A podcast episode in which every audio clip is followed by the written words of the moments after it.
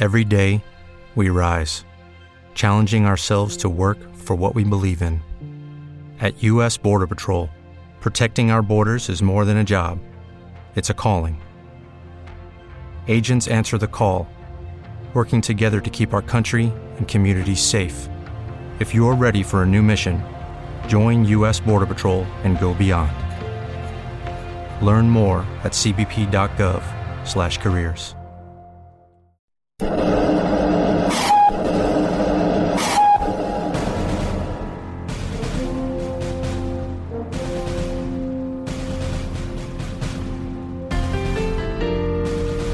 Buenos días amigos y amigas, soy Julio Pérez. Y esto es El tren de la vida, una aventura radiofónica por las rutas del corazón. Quiero invitaros a viajar conmigo y a soñar juntos en un mundo mejor, un mundo diferente, en donde los hombres y las mujeres de bien podamos vivir en paz y en libertad. El tren de la vida es un magazine de buenas noticias y de esperanza. Este es un tiempo de radio diseñado especialmente para gente como tú y como tantos buscadores de la verdad, de la única verdad que nos puede hacer auténticamente libres.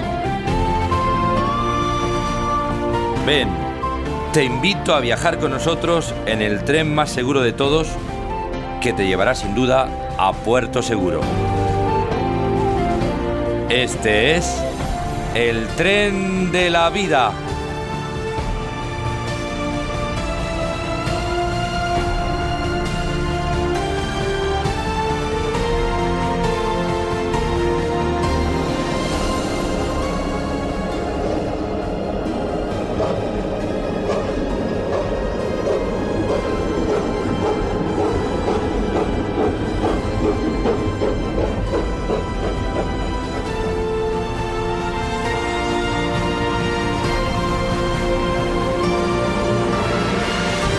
Buenos días España, buen día amigos y amigas. Desde este rincón del solar ibérico, desde esta esquina de esta eh, miscelánea, de esta realmente maravillosa uh, nación de naciones, como dicen algunos, de este país maravilloso que se llama España, les habla Julio Pérez en un tren que recorre las estepas del tiempo y también los entresijos del alma humana y los, del corazón. Aquí estamos de nuevo, acompáñame, vamos allá.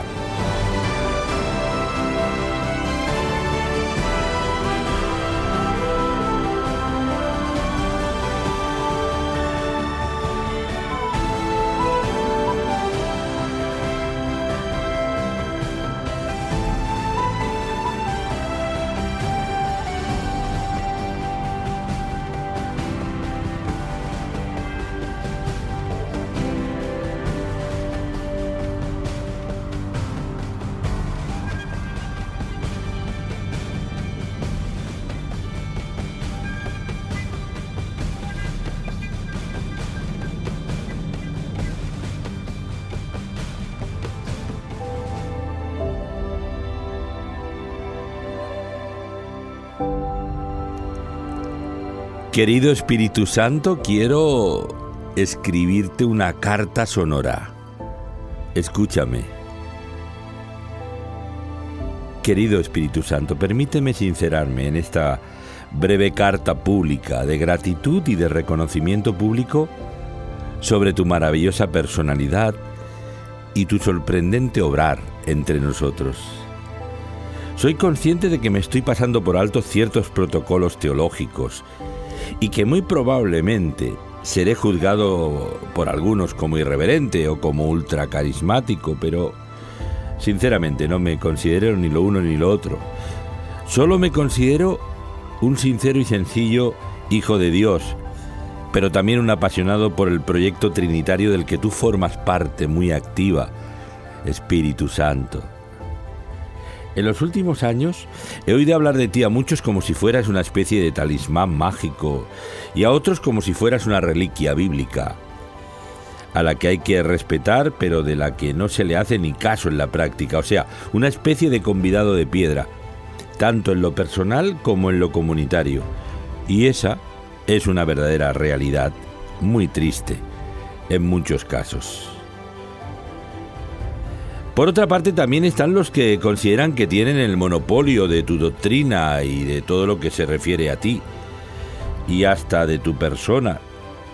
Y eso desde luego me parece demasiado pretencioso, además de abusivo, totalmente.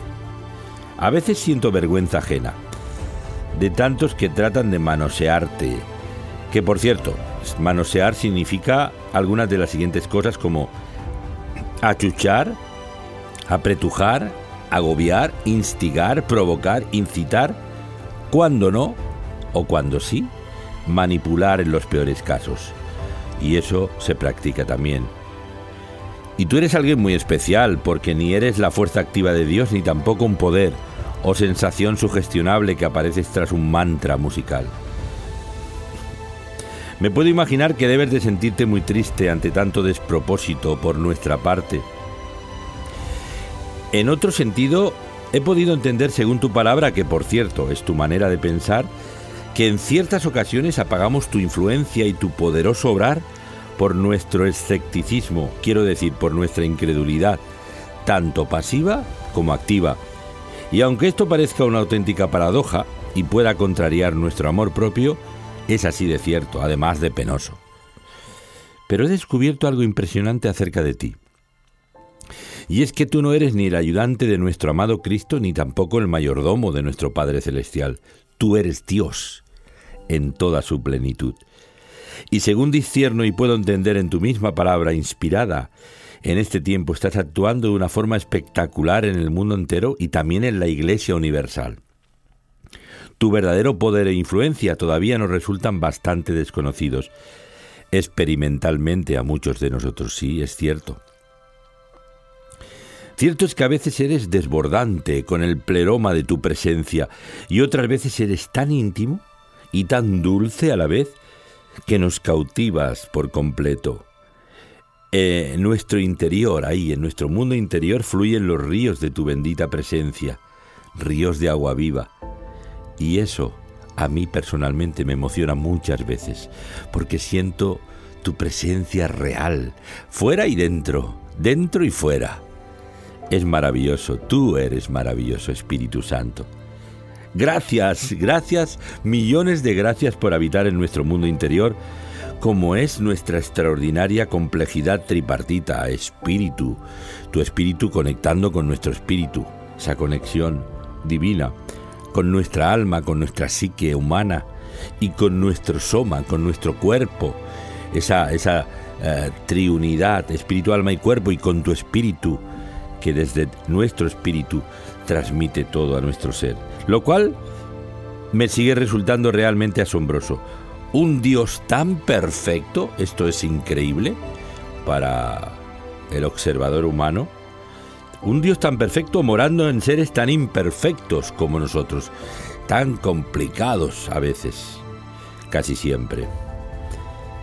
Tú eres, Espíritu Santo, quien renuevas nuestra esperanza y aumentas nuestras fuerzas anímicas y espirituales como las del búfalo, ese, ese eh, poderoso ser eh, que manifiesta y exhibe una fortaleza sobrehumana. Y esto no es comparable en absoluto con ningún incentivo humano. Me despido ahora, Espíritu Santo, sí, con esta carta sonora dándote un millón de gracias por tus delicados cuidados de mi vida y de mi familia. Y esto creo que se traslada a cualquier creyente genuino que experimenta lo mismo que yo.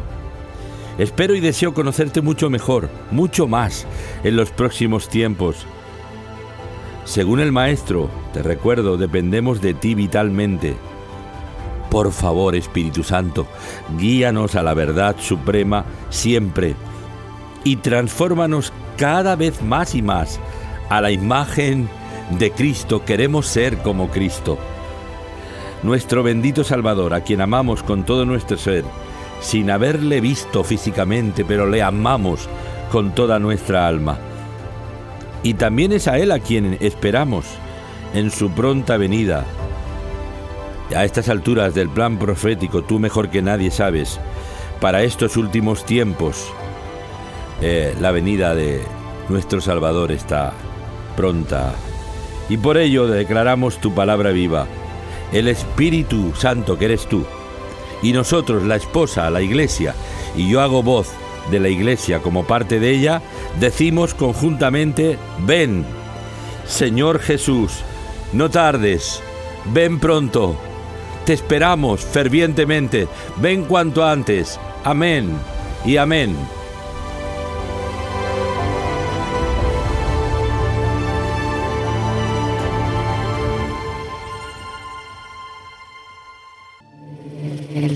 La vida. vida.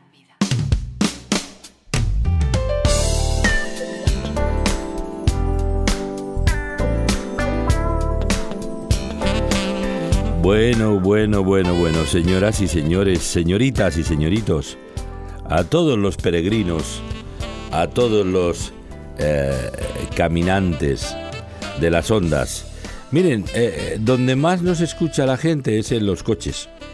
Bueno, a esta hora mm, sí, los comerciales, los transportistas, los taxistas, muchos de ellos sí, y algunos ciudadanos que tienen disponibilidad, que vienen de aquí para allá. Viajes relativamente cortos, desplazamientos relativamente cortos, algunos un poquito más largos. Piensen que nos están escuchando, ya muchos nos pueden escuchar por la frecuencia modulada, que es lo que se pone más habitualmente en el coche, y algunos conectan su móvil, eh, ya en los nuevos coches absolutamente, tú conectas tu móvil y escuchas eh, por, perfectamente por los altavoces escuchas la internet y escuchas eh, onapau.cat, tres subes dobles de rigor, onapau.cat y nos escuchas en cualquier parte sin interrupciones. Ya podemos ir a la luna que nos escuchas. Eh, o sea que tienes maneras de escucharnos en la frecuencia modulada o también en la web de www.onapau.cat, que quiere decir C-A-T, que es la abreviatura de Cataluña, onapau.cat. Ahí nos puedes escuchar en tu casa, en donde, donde veas que la onda no, no alcanza a sintonizar. Bueno, pues hoy viajamos también de nuevo. Este tren es un tren incansable. Eh, y fíjense, les decía que en la primavera del de, 1992 eh, empezó el tren de la vida. Ayer eh, tuvimos un encuentro, bueno, estos días estamos teniendo encuentros con los principales fuerzas políticas de, de nuestra ciudad, a nivel local, ¿no? Por las elecciones municipales nos, nos cuentan pues sus proyectos para la ciudad y al menos tenemos la oportunidad, ya nos pasa en las últimas eh, contiendas electorales, ya desde hace varias ediciones, por lo menos ya unos 16, 20 años, que, que, cada vez que hay una, pues hay un, encuentro tanto a nivel de la comunidad como a nivel nacional y en este caso a nivel municipal y hablamos con, con los candidatos y, y bueno, pues mm, hay buenas palabras, buenas intenciones. Eh, parece algunos que nos conocen, algunos nos conocen más y mejor que otros, eso está claro. Y algunos están más cerca, no, no tanto por su ideario político, que puede en algunas cosas que sí, en otras no. Nadie coincide totalmente con nosotros, ¿cómo va? La política es la política y eh, luego también hay mucho manuseo en esto, ¿no? a lo que nosotros nos interesa es hablar de los intereses del reino de Dios aquí entre nosotros. Sí, sí, el reino de Dios, sí. Los valores y la influencia del reino de Dios, el ambiente de Dios, que podemos trasladar los creyentes confesos. Eh, somos miles, miren, en Cataluña, desde donde les hablo, hay unos 200.000 eh, creyentes, eh, más o menos ya censados, de que se sabe que sí.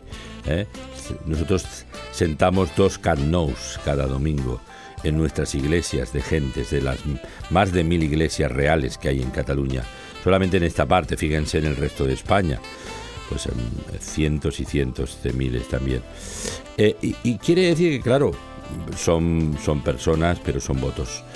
Y, eh, cuidado, las encuestas, según la, la Generalitat, nos dan el 7% de personas que se confiesan evangélicos.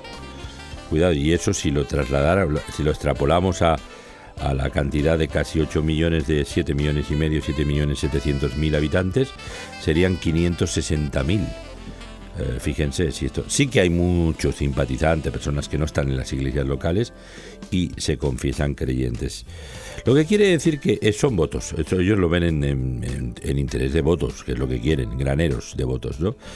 Y nosotros lo que queremos es justicia para todos justicia democrática y el bien. Dice la palabra que oremos por nuestras autoridades y que las, honremos y les tengamos respeto pero también que hablemos de los problemas que tenemos con nuestros templos, con las, las licencias, con los permisos, con las exageraciones, con las intervenciones a veces policiales en algunos lugares exageradas eh, o, impropias, incluso constitucionalmente. Eh, bueno, todo eso lo, lo hablamos. Luego también la no presencia de, de los, de los cristianos evangélicos en la vida pública. Eh, eh, quiere decir, en, en, el centro de las hay oficinas de asuntos religiosos. Miren, en Cataluña tenemos la es la primera comunidad que tiene la dirección de asuntos religiosos, un director general además, y es una y es un departamento muy importante, ¿no? Y lo celebramos porque trabajamos con ellos muy bien en muchos proyectos eh, que son de interés ciudadano. Eh, pero y, por supuesto espiritual y para nosotros. Pero también está el ayuntamiento que tiene una oficina de asuntos religiosos. ¿Hay algún evangélico en el organigrama directivo? Ni, ni en el organigrama, ni uno, ni uno. Claro, esto no es, esto no es equidad democrática, esto no es hablar en serio. Eh, entonces, esto se tiene que acabar, se tiene que acabar. Quiere decir, oiga, eh, pero sí que hay otras confesiones que son, eh, que, o sea, nosotros somos la segunda confesión más numerosa de todo el país y, hay otros que no lo son tanto, pero bueno, que tienen una presencia importante y están en esos lugares. Bueno, esto es un agravio comparativo. Eso se tiene que solucionar urgentemente, porque si no, esto, pues, mm, daremos guerra de la buena, ¿eh? Pero porque esto es una injusticia. ¿Para qué? Pues para aportar lo mejor de nosotros mismos y para, y para estar al tanto de muchas cosas, ser atalayas. Bueno, por eso, y, hablando ahí estaba el pastor Lizardo Cano, que fue precursor de la radio evangélica en España a nivel general. Es un hombre que abrió puertas y fue muy valiente e invirtió mucho, mucho de su propio dinero en los primeros años, ¿eh? de sus negocios luego ya era el levantamiento de fondos de maratones.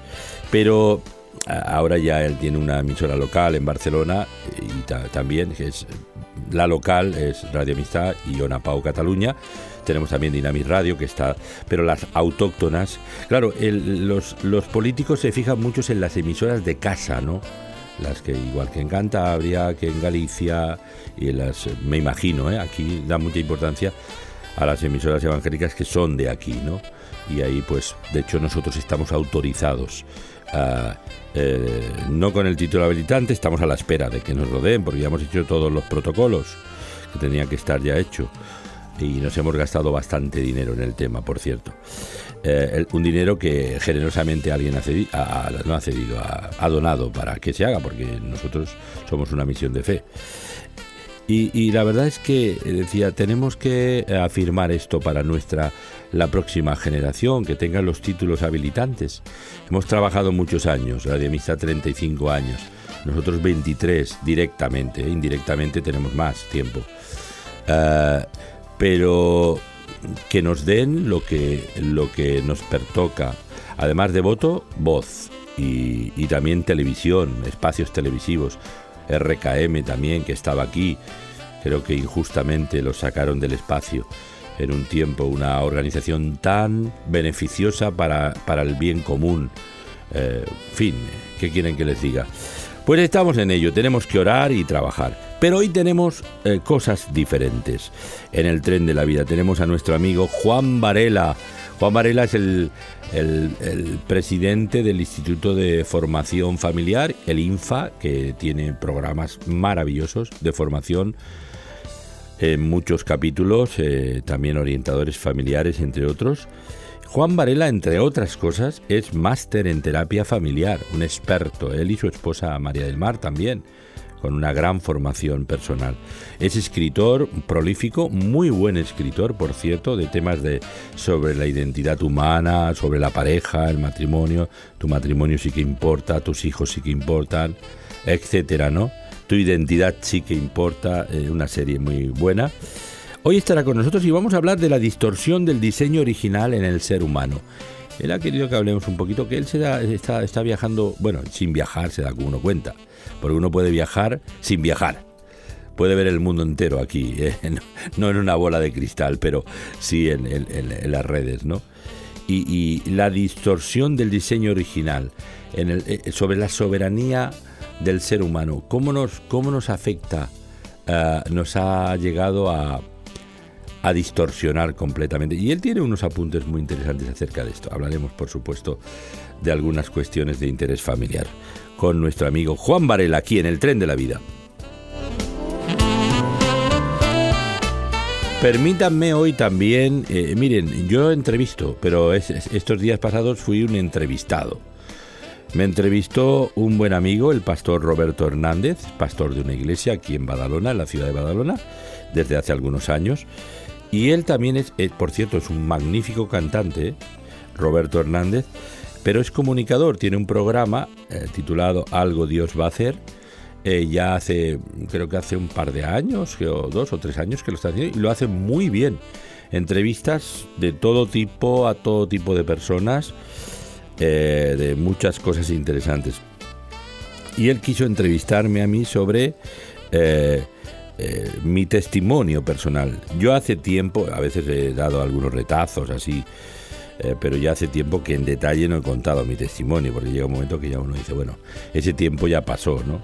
Hablo de otras cosas. Pero él quiso que habláramos de esto y hablamos de, todo sucedió en Barcelona, es verdad, en el corazón de Barcelona, donde yo nací. Y la entrevista es dura poco, poquito más de una hora, pero creo que creo que es interesante. Hay una canción de él que le he pedido, La gracia de Dios, que es, él, tiene una voz bellísima, ¿no? Con Juan Ramón juntamente la, cantan en este caso y es una canción bellísima, La gracia de Dios. Y yo he titulado a esta entrevista Nací de nuevo. Es la cosa culmen que quiero en esta entrevista señalar. Nací de nuevo. Y aquí estoy, 50 años después, 51 años después de haber experimentado ese encuentro con Cristo Jesús. Bueno, pues esta será la segunda entrevista de hoy. Y la tercera y última, en nuestro recorrido final, el psicólogo clínico Daniel Gasón nos va a hablar de algo que esta semana, hablando con unos y con otros y algunas personas afectadas por este problema me pareció eh, recurrente el tema, ya hemos hablado en varias ocasiones, las diferentes adicciones y cómo superarlas. La adicción a, las drogas, la adicción al alcohol, la adicción al sexo, que es también una malaltía, y la adicción al juego, la ludopatía, ¿no? Son las más características, las adicciones.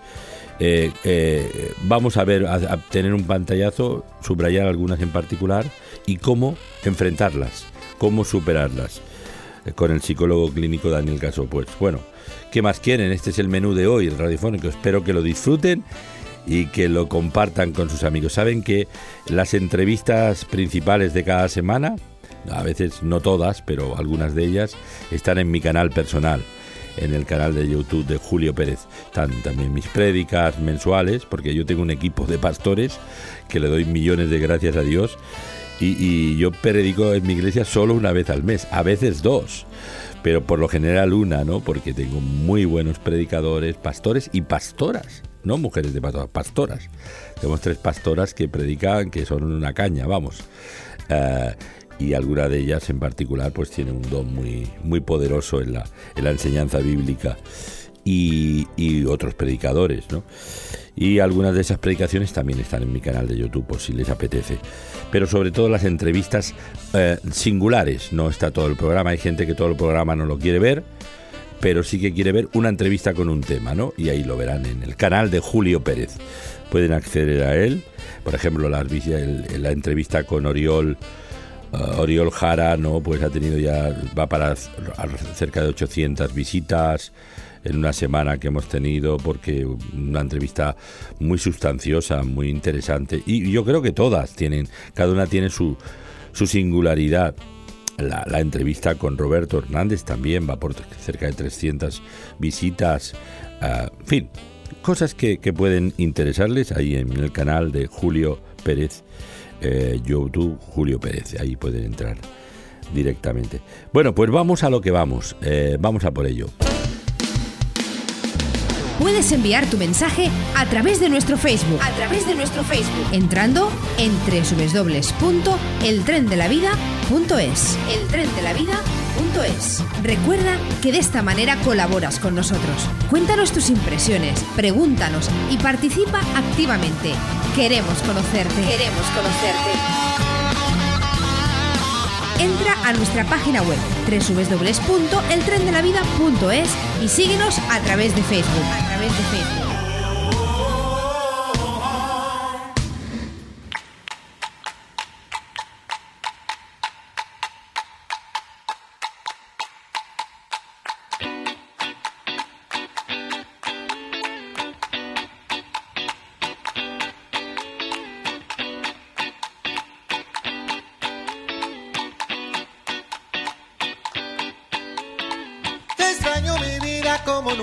Corazón quisiera. Eh, eh, oh, oh, quisiera. Tu cariño y coronarlo con luz de primavera. Eh, eh, oh, de primavera. Dime si la luna se ha perdido de tus ojos de palmera. ¿Qué será de mí? Dime si tu beso va rodando cuadrado de mi esfera. Si no estás aquí. Despierta la noche, se acuesta la tarde y respiro. Solo pienso en ti. Dime lo que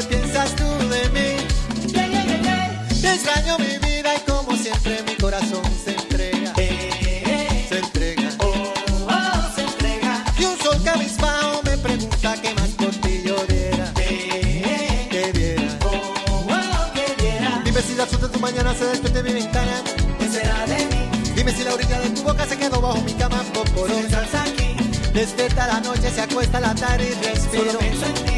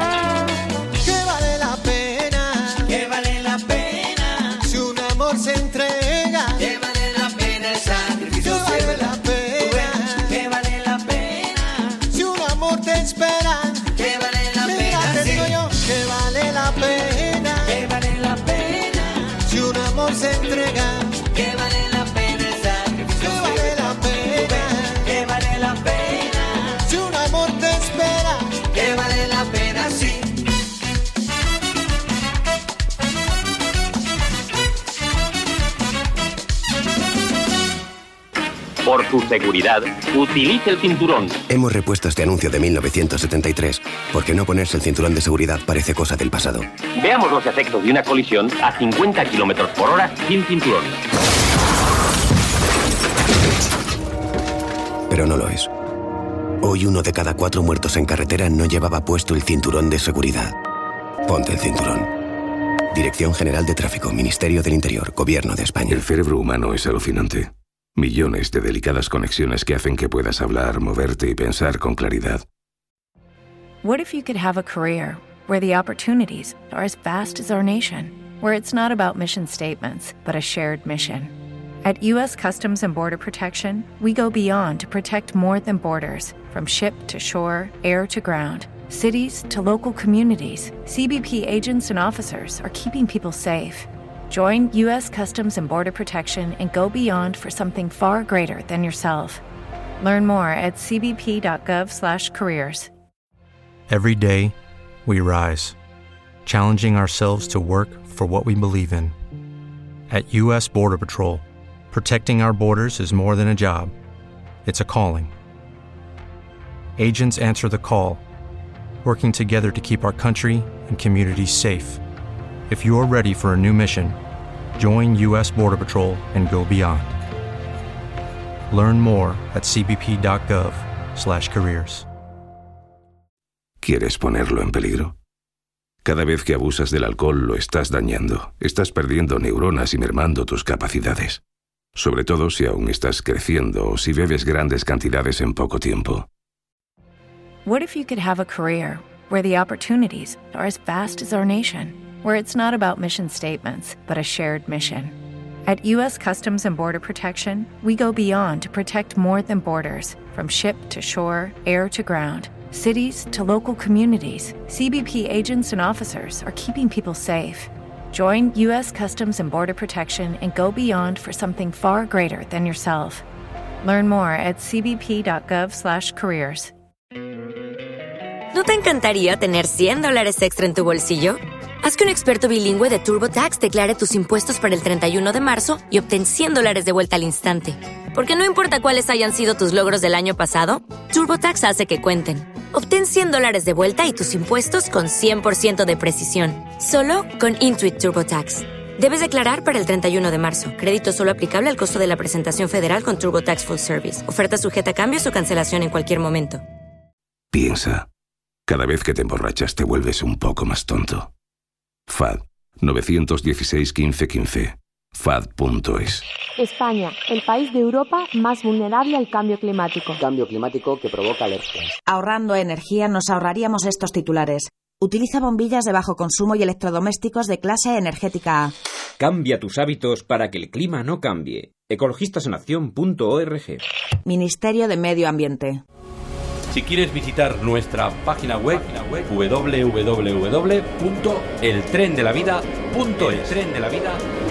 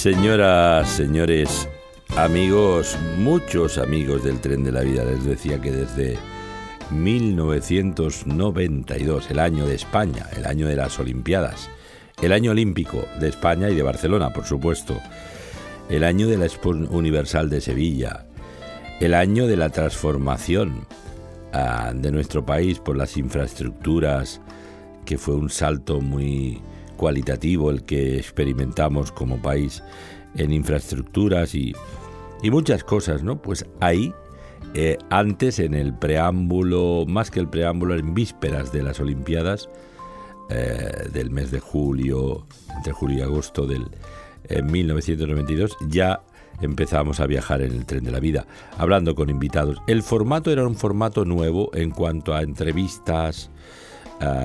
No era, no era habitual en el mundo evangélico eh, este tipo de cosas. Sí, esporádicamente, alguna que otra, ¿no?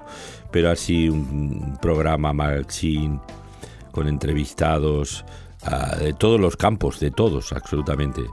Especialistas, eh, eh, escritores, profesionales, periodistas, teólogos, pastores, gente común y corriente que contaban testimonios y que han contado y que siguen contando testimonios de vidas cambiadas, ¿no? Y, y, muchos más, eh, por supuesto, psicólogos, psiquiatras, eh, médicos, científicos de todos los colores. Durante la pandemia hemos tenido una pleyade de ellos. Y quiere decir, pues, miren, son millones de palabras y cientos y cientos de horas, y por miles ya. Y ahí tenemos a un comunicador excelente, eh, Juan Varela, eh, hoy hablándonos también de, cosas interesantes. Juan Varela, amigo mío. Mi querido Julio, mientras te escuchaba hablar, permíteme que te cuente una pequeña anécdota, porque antes de, que saliéramos al aire yo estaba ahí en boxes esperando la entrada y, lo que veía es la imagen de ese tren con una cola interminable que pasa por un contexto allí muy verde, un paisaje bien bonito. Y fíjate que me acordaba cuando hace muchos, muchos años, con María del Mar, eh, eh, en nuestra etapa de novios, eh, viajamos a Asturias y desde mi pueblo natal, Salinas, un pueblecito en la costa norte, centro, un pueblecito de apenas 4.000 habitantes, ¿no? Sí. tomamos el, cogimos el, el FEBE, Ferrocarril Español de Vía Estrecha. Bueno, tú sabes, esos que ahora el, Ministerio de Fomento hizo más grandes, los hizo tan grandes que no podían pasar por los túneles de Cantabria. Uy, caramba, vaya, sí es verdad. Eso fue tremendo, eso fue una, sonada tremenda. Pero a lo que voy, eh, el viaje en el ferrocarril español de vía estrecha, que es un tren chiquitito, pequeñito, casi de juguete, y tiene la particularidad de que atraviesa todas las montañas de Asturias. Wow. Y nuestro primer viajecito fue muy corto, fue de apenas hora y media, porque tomamos el tren en mi pueblo, Salinas, y recorrimos unas dos horas más bien de trayecto hasta llegar a un pueblecito en la costa occidental que se llama Puerto de Vega. Un pueblecito precioso donde nació, por cierto, la famosa Corín Tellado. Ay. Aquella que tanta literatura diera en, años pasados. Las novelas. Ese es el pueblo de Corín Tellado, Puerto Vega. Y ahí se comen los mejores calamares eh, de toda Asturias. Por lo menos eso es lo que ellos dicen, ¿no? Sí, sí. Pero tengo un recuerdo bonito de ese viaje. Los viajes en tren son siempre especiales, nostálgicos, bohemios. Y con María del Mar, aún siendo novios, recorriendo los verdores de la Asturias interior en un pequeño ferrocarril donde disfrutamos en aquel puerto de mar tan bonito de los mejores calamares que se pueden comer en Asturias. ¿no? Recuerdo muchos y bonitos viajes en tren, Qué, qué, bonitos recuerdos, oye, eh, eh, que lo cuentas y yo parece que lo estoy visualizando, ¿eh? a medida que lo cuentas. como dice Lluís Jacques, tiene, bueno, tiene canciones muy bonitas, poética, poéticamente habla. Y tiene una que habla del meu petit país, que habla de Cataluña, ¿no? Porque pues, Cataluña es un país precioso por dentro, ¿no? Las, la orografía y todo, ¿no? Eh, pero pero eh, estaba pensando que Asturias es un pequeño, es un principado, ¿no? Un lugar tan pequeño, pero tan bonito, tan bello, tan... tan así es, así es. Tan, o sea, esta España nuestra, que es un mosaico de culturas y es. y es. y es un tan pintoresco, o sea, ahora está me río, Juan, a propósito de esto, que el presidente del gobierno, está, eh, eh, en vez de hacer la campaña los alcaldes y todo, la está haciendo la Moncloa, la campaña, porque está eh, esto del Errail que es para que los jóvenes viajen por España y conozcan y sean el 50% de bonificación y todo esto. Y bueno, quiere decir que está lanzando la casa por la ventana, ¿no? Ahora, eh, ahora está inventando la sopa de ajo. Pero, es verdad, es verdad, pero, pero quiere decir, es verdad conocer nuestro país. Nuestro país es un país de norte a sur bellísimo, de este a oeste y eh, noroeste, este, oeste, norte, sur. Es un país bellísimo, con contrastes fabulosos, ¿verdad? Sí, sí, sí, es increíble. España, y mira que un servidor ha viajado un poquitito por ahí, por esos mundos, ¿eh? Pero yo he estado en, sitios bellísimos, en muchos lugares, pero ninguno comparable a nuestra España. A la diversidad orográfica, cultural, gastronómica. España en ese sentido es impresionante. hay un programa no sé si es de televisión, creo que sí, que dice una gran verdad. Y dice, habla de la gastronomía, de la, de la inmensa y riquísima cultura gastronómica de nuestro país, ¿no? Sí, sí, y dice que España es el país más rico del mundo, ¿no? Bueno, en el sentido de rico, de, lo bien que se come. Pero es verdad, España. El paladar, sí, sí, sí. Es verdad, esta es la, la, realidad. Pero fíjate, Julio, que eh, em, te voy a contar otro recuerdo, ya que va la cosa de Vamos, vamos por allá, venga. En la espontaneidad del, del momento, que a veces es lo interesante, ¿no? Tengo otro recuerdo en tren, este no es tan positivo, y es en aquellos años cuando yo, en los años 80, cuando yo todavía no era cristiano y andaba en la droga, y entonces nos íbamos a, Ceuta a buscar hachís. Y recuerdo aquellos viajes eh, en aquellos años, los años 80, evidentemente el tren no es lo que es ahora, ¿no? Y había un tren que iba desde Avilés, norte de Asturias, hasta Algeciras, el sur, y que tardaba prácticamente 24 horas. Se viajaba de noche. Lo llamábamos el expreso de medianoche. Wow. Y a la vuelta de esos viajes eh, veníamos en nuestros intestinos, ya saben ustedes los que nos escuchan, por dónde teníamos que introducirnos las bolas de hachís envueltas en preservativos para que no se disolvieran y todo el asunto. Y con esa carga de no menos de 8 y 10 bolas tipo huevo en el intestino, en el estómago, teníamos que subir en el famoso expreso de medianoche, un viaje interminable con el traquetreo de aquellos trenes de hace 40 años. Y mm, eran viajes angustiosos. Porque mientras uno llevara la droga dentro, más o menos no pasaba nada, ¿no? Pero había policía secreta que vigilaban los vagones en ese trayecto que se nos hacía interminable, ¿no? y cuando tú por el traquetreo y demás eh, tenías que expulsar las bolas de hachís porque tu intestino ya no podía contenerlas más, tenías que ir al baño. Sí. Y te quieres creer lo que hacían muchos de la policía secreta, Julio. Se iban a los distintos baños de aquel tren interminable y pegaban el oído a la puerta del baño, porque cuando uno tenía que expulsar las bolas de hachís, eso sonaba con un ruido metálico cuando caían al suelo. Y esa era la señal para detectar que había droga en el exterior y que por tanto podían culpar a alguien. Y tengo tanto el buen recuerdo de mi viaje con María del Mar a los Calamaritos del Norte, como el expreso de medianoche en 24 horas angustiosas. ¿no? Sí, sí, sí, wow. El, el Expreso de Medianoche sí que sugiere una película realmente tormentosa. Una película, eso es lo que da título a una película muy buena, ¿eh? que yo la he visto en su tiempo, muy buena de tema de la droga. que viaja a Turquía. Sí, sí, toma de las drogas, sí, sí, sí. Presan y, sí, sí. Eh, los trenes nos, tienen muchos recuerdos. Bueno, tú contabas uno, el más positivo, que es el más frecuente. Sí. Y, claro, y de todo tipo de experiencias humanas. Imagínate ahí, van todo tipo de personajes, ¿no? En los trenes.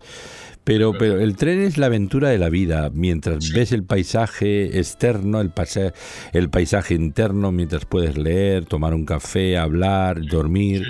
A mí me encanta. Sí, sí, sí. A mí me encanta, Julio. o sea, yo tengo recuerdos también imborrables de cuando estaba estudiando en el seminario y entonces volvía a casa por Navidad. Sí, sí, sí. Volvía en tren. Volvía en tren de Barcelona a Oviedo, ¿no?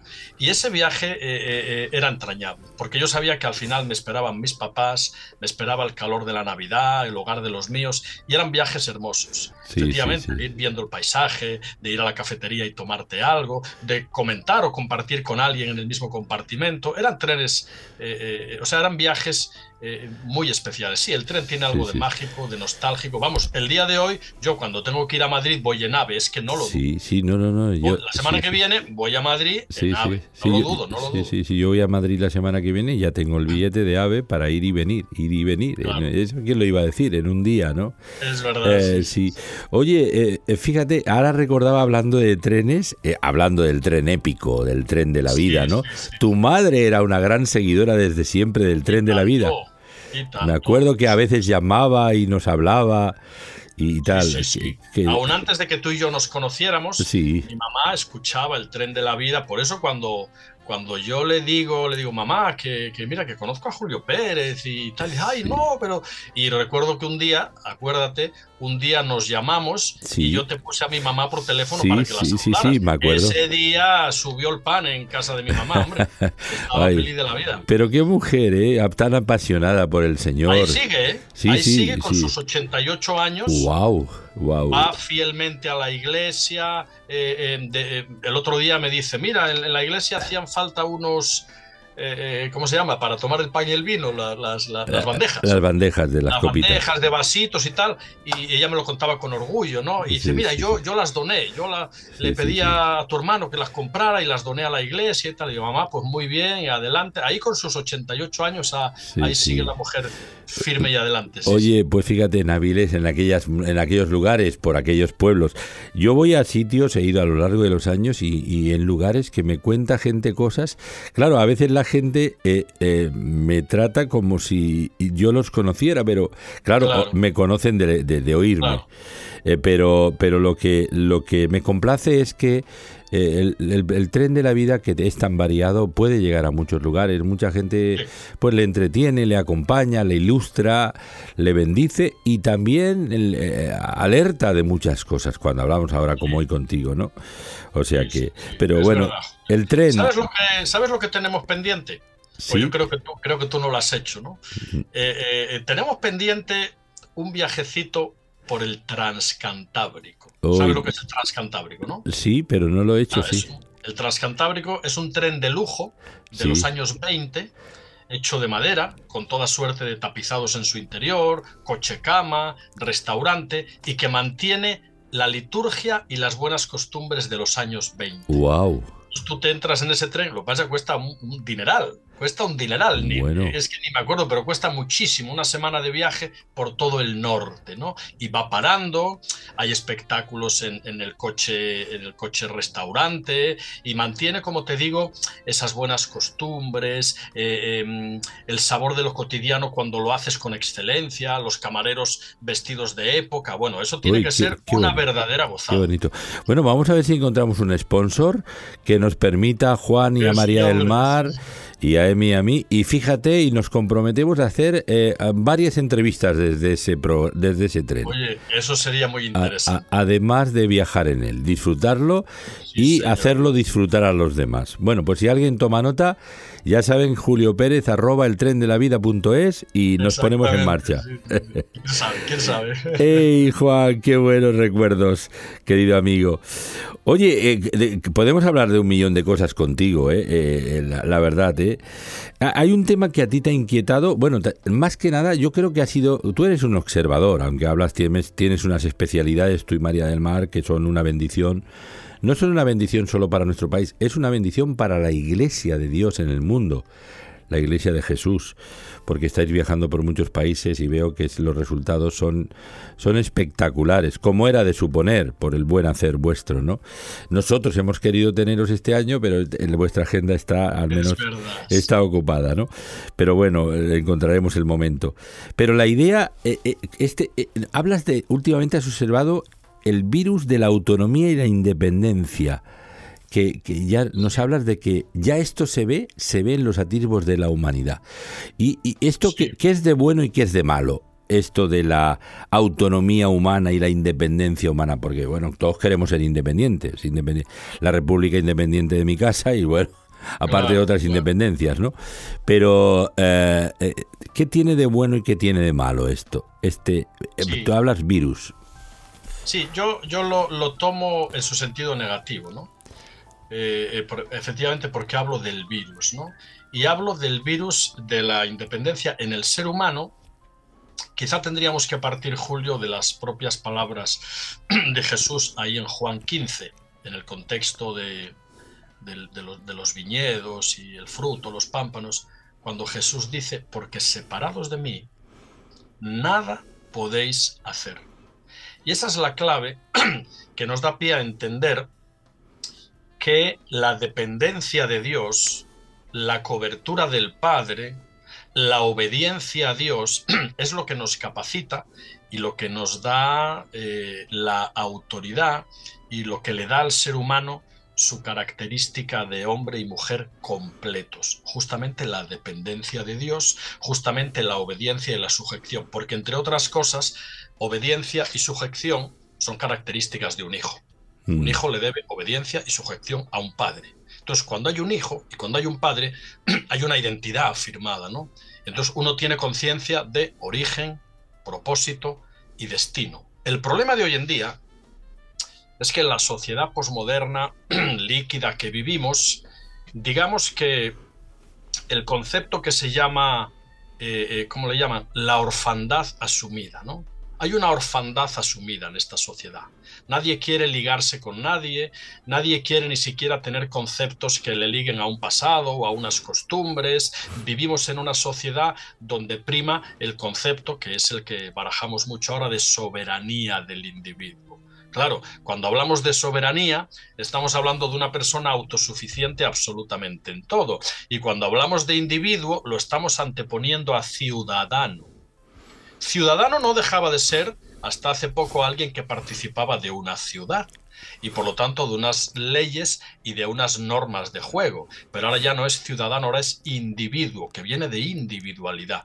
Porque lamentablemente el virus de la independencia que nace en Génesis 3, podemos trabajar eso ahora al ratito, muy interesante, acaba completándose en el concepto que ya se está acuñando hoy y se acuña con orgullo, ¿no? La soberanía del individuo, ¿no? Un individuo mutante, polimórfico, que puede redefinir su género a tenor de su capricho momentáneo, que no depende de nada ni de nadie.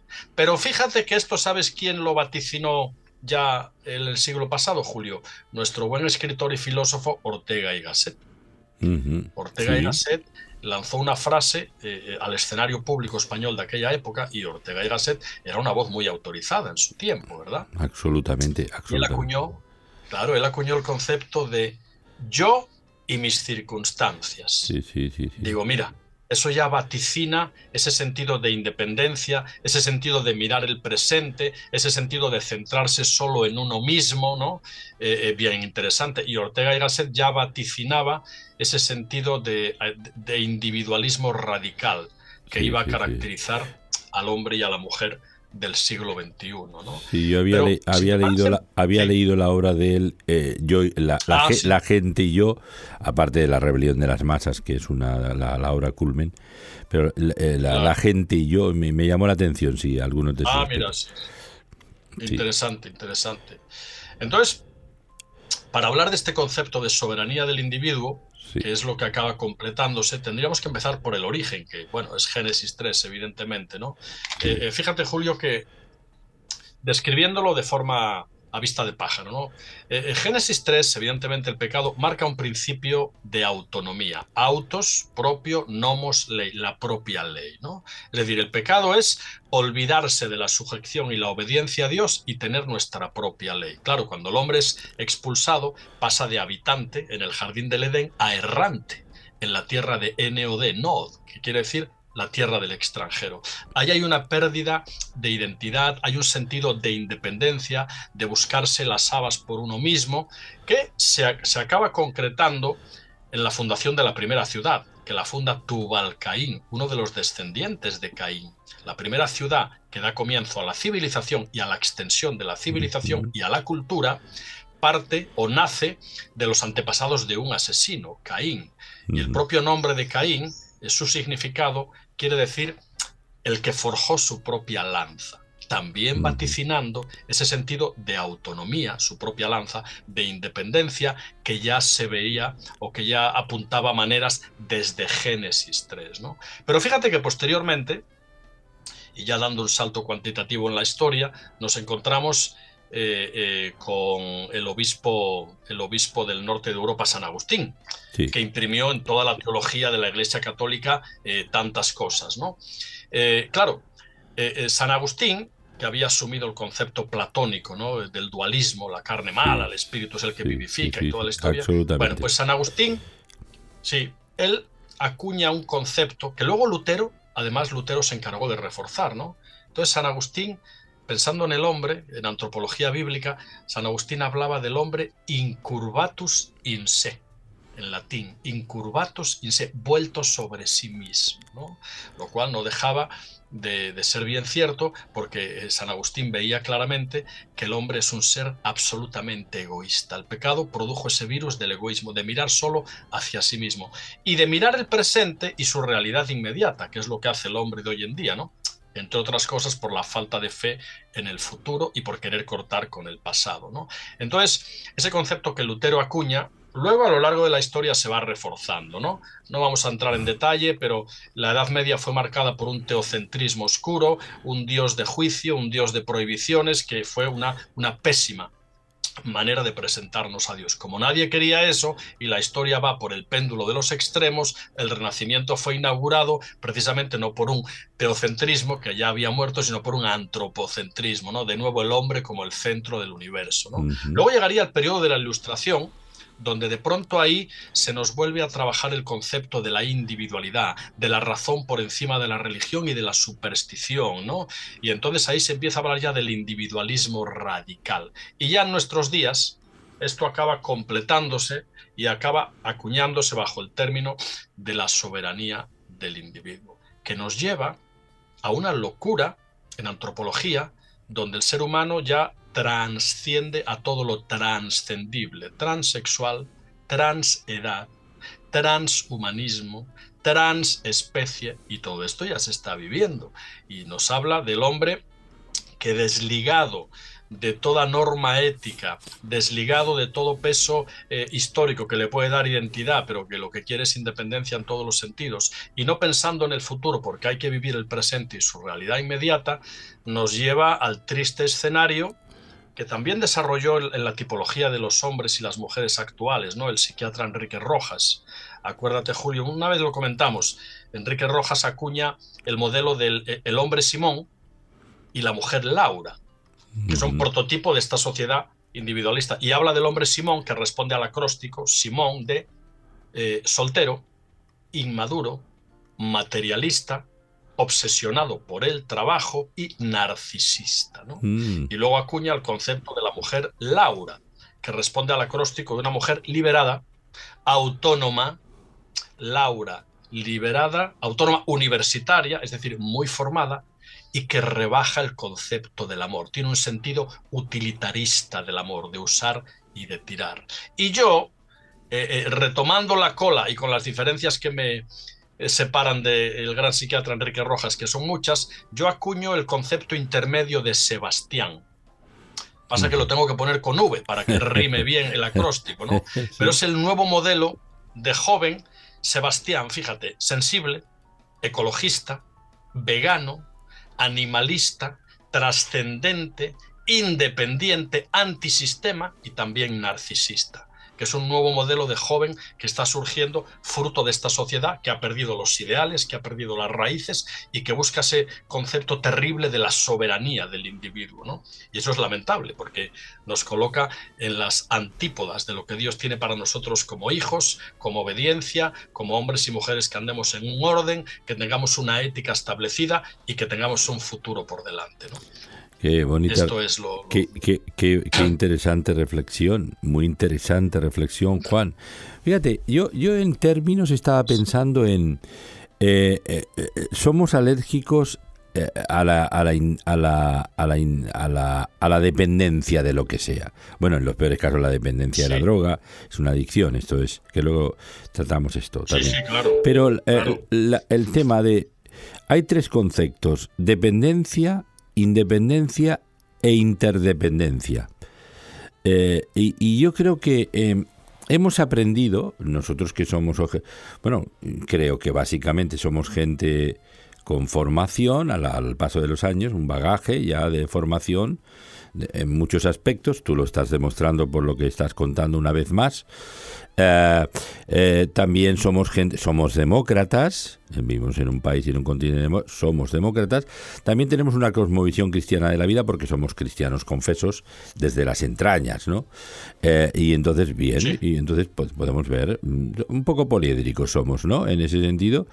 Pero la, pero la, la realidad es que observamos decir, bueno, pero esto de la, de la dependencia de alguien, eh, dependemos de un jefe cuando trabajamos en una empresa, dependemos, hombre, si somos una pareja, eh, somos interdependientes, porque eh, somos complementarios, pero también interdependientes porque las fortalezas de uno no son las de otro y las debilidades y, ahí nos complementamos. Y, y, en la comunidad cristiana también somos interdependientes, ¿no? Y también declaramos nuestra inoperancia y esto es un reconocimiento de, con humildad de que somos incompetentes, hemos faltado gravemente a Dios, nos hemos arrepentido de eso y nos declaramos dependientes de la sabiduría de Dios, que, que se manifiesta muy claramente a través de las escrituras. Eh, entonces, eh, y y la independencia, tal como se conoce hoy, que bueno, pues ahora Julio y, Juan que están hablando son un poco anacrónicos. Ah, Julio y Juan sí, sí que tienen, tienen ramalazos así, intelectuales y tal, pero, pero, son, pero son un poco anacrónicos. Pero son... Eh, no, no, no, es que es un descubrimiento. Y tú, tú estás diciendo algo que nos ha echado a perder a, a toda la raza humana. Bueno, nadie quiere tener su independencia. Y dice, yo, yo, eh, es que hay una confusión. Autonomía. Autonomía es una cosa. Yo tengo, tenemos autonomía, que es una cierta independencia, claro está, por, por la, somos creativos, emprendedores y todo eso, y eso nos es propio, que es un rasgo de la divinidad en nosotros. Y vengo a parar para que tú luego a partir reflexiones todavía de esto. Pero el haber descubierto depender de Dios, lo vimos en el fracaso, pero al reconciliarnos con Dios a través de Cristo, por ejemplo, yo lo hice de forma personal, tú también, fíjate, hablabas de que tenías problemas con la droga, yo también tenía problemas, lo cuento hoy en mi testimonio personal. Eh, pero nos hemos vuelto unos eternos dependientes. Hemos renunciado a nuestra independencia. Algunos dicen, ¡qué locura! No, pero además, soy el hombre más feliz del mundo, más realizado. Digo, 51 años después, ¿eh? De haber tomado esa decisión. El más feliz, el más realizado, el más satisfecho. Sinceramente, sí, sí. Porque me he vuelto un dependiente, un eterno dependiente. He renunciado a la independencia. Yo creo que tú puedes suscribir esto también, ¿no, Juan? Sin duda, sin duda, Julio. Lo que pasa es que son términos, vamos a ver, dependencia, eh, autoridad, sumisión, obediencia, sí, parecen términos anacrónicos visto bajo la óptica de la filosofía actual, ¿no?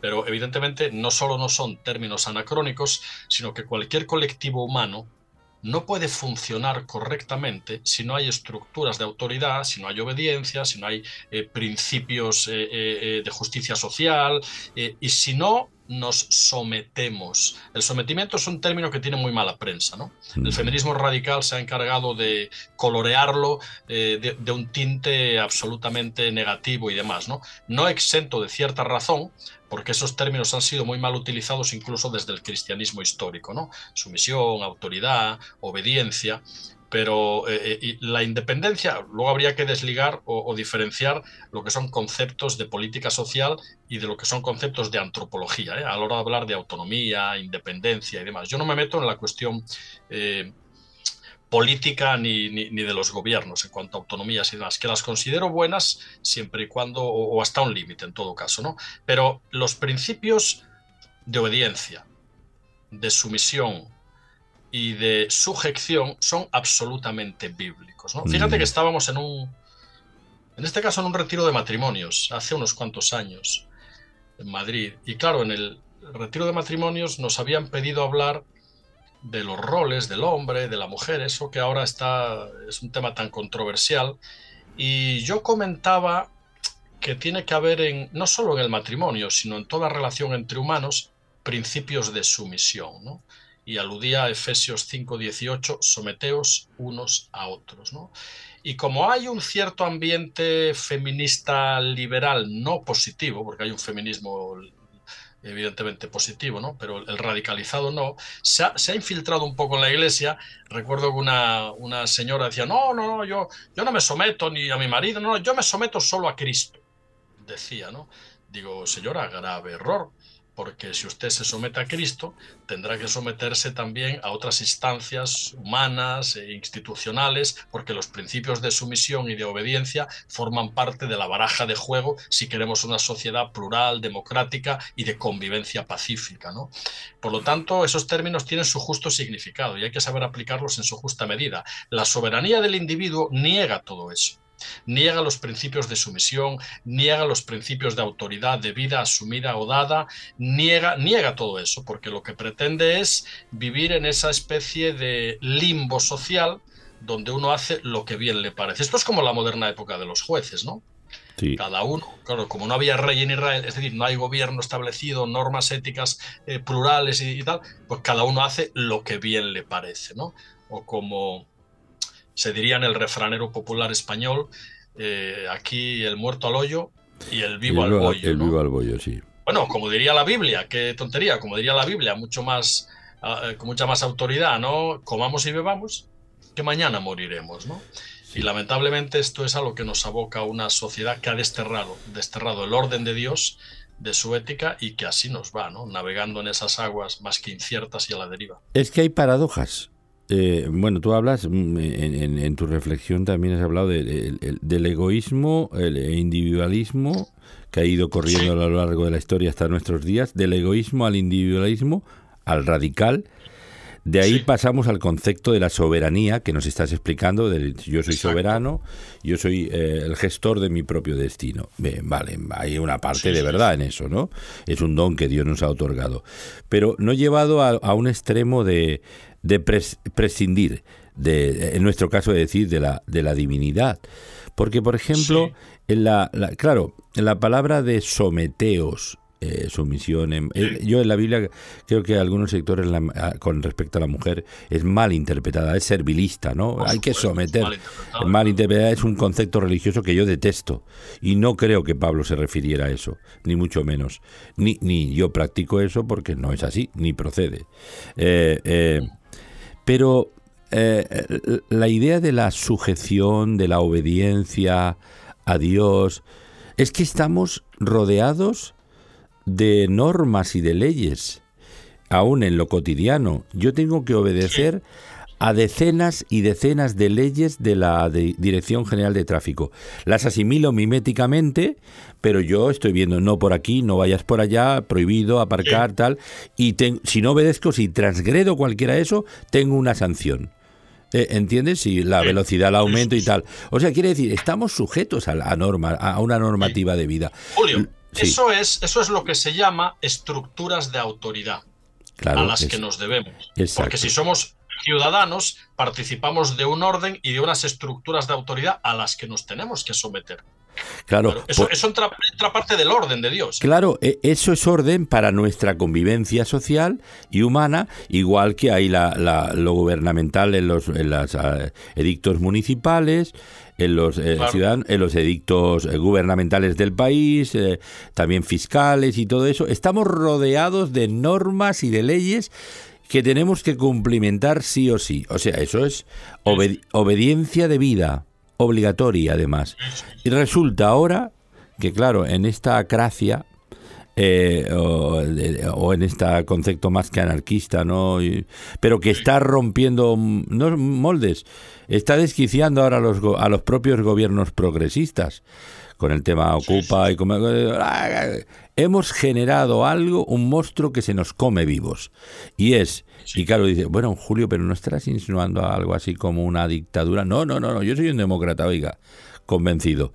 Pero, pero lo que estamos hablando de principios divinos para nuestra propia autogestión verdadera, nuestra dependencia, que es una bendición de Dios y de sus preceptos, que son totalmente eh, profilácticos absolutamente y, renovadores y además de igual que me sujeto a estos conceptos humanos de convivencia ciudadana yo me someto y me sujeto voluntariamente a Dios porque me hace bien me hace yo le dije una vez a, Dios a Juan le dije en una de mis conversaciones le dije mira Dios nos has dado un don muy arriesgado y muy bonito a la vez, que se asemeja a ti, nos asemeja a ti, y es el libre albedrío.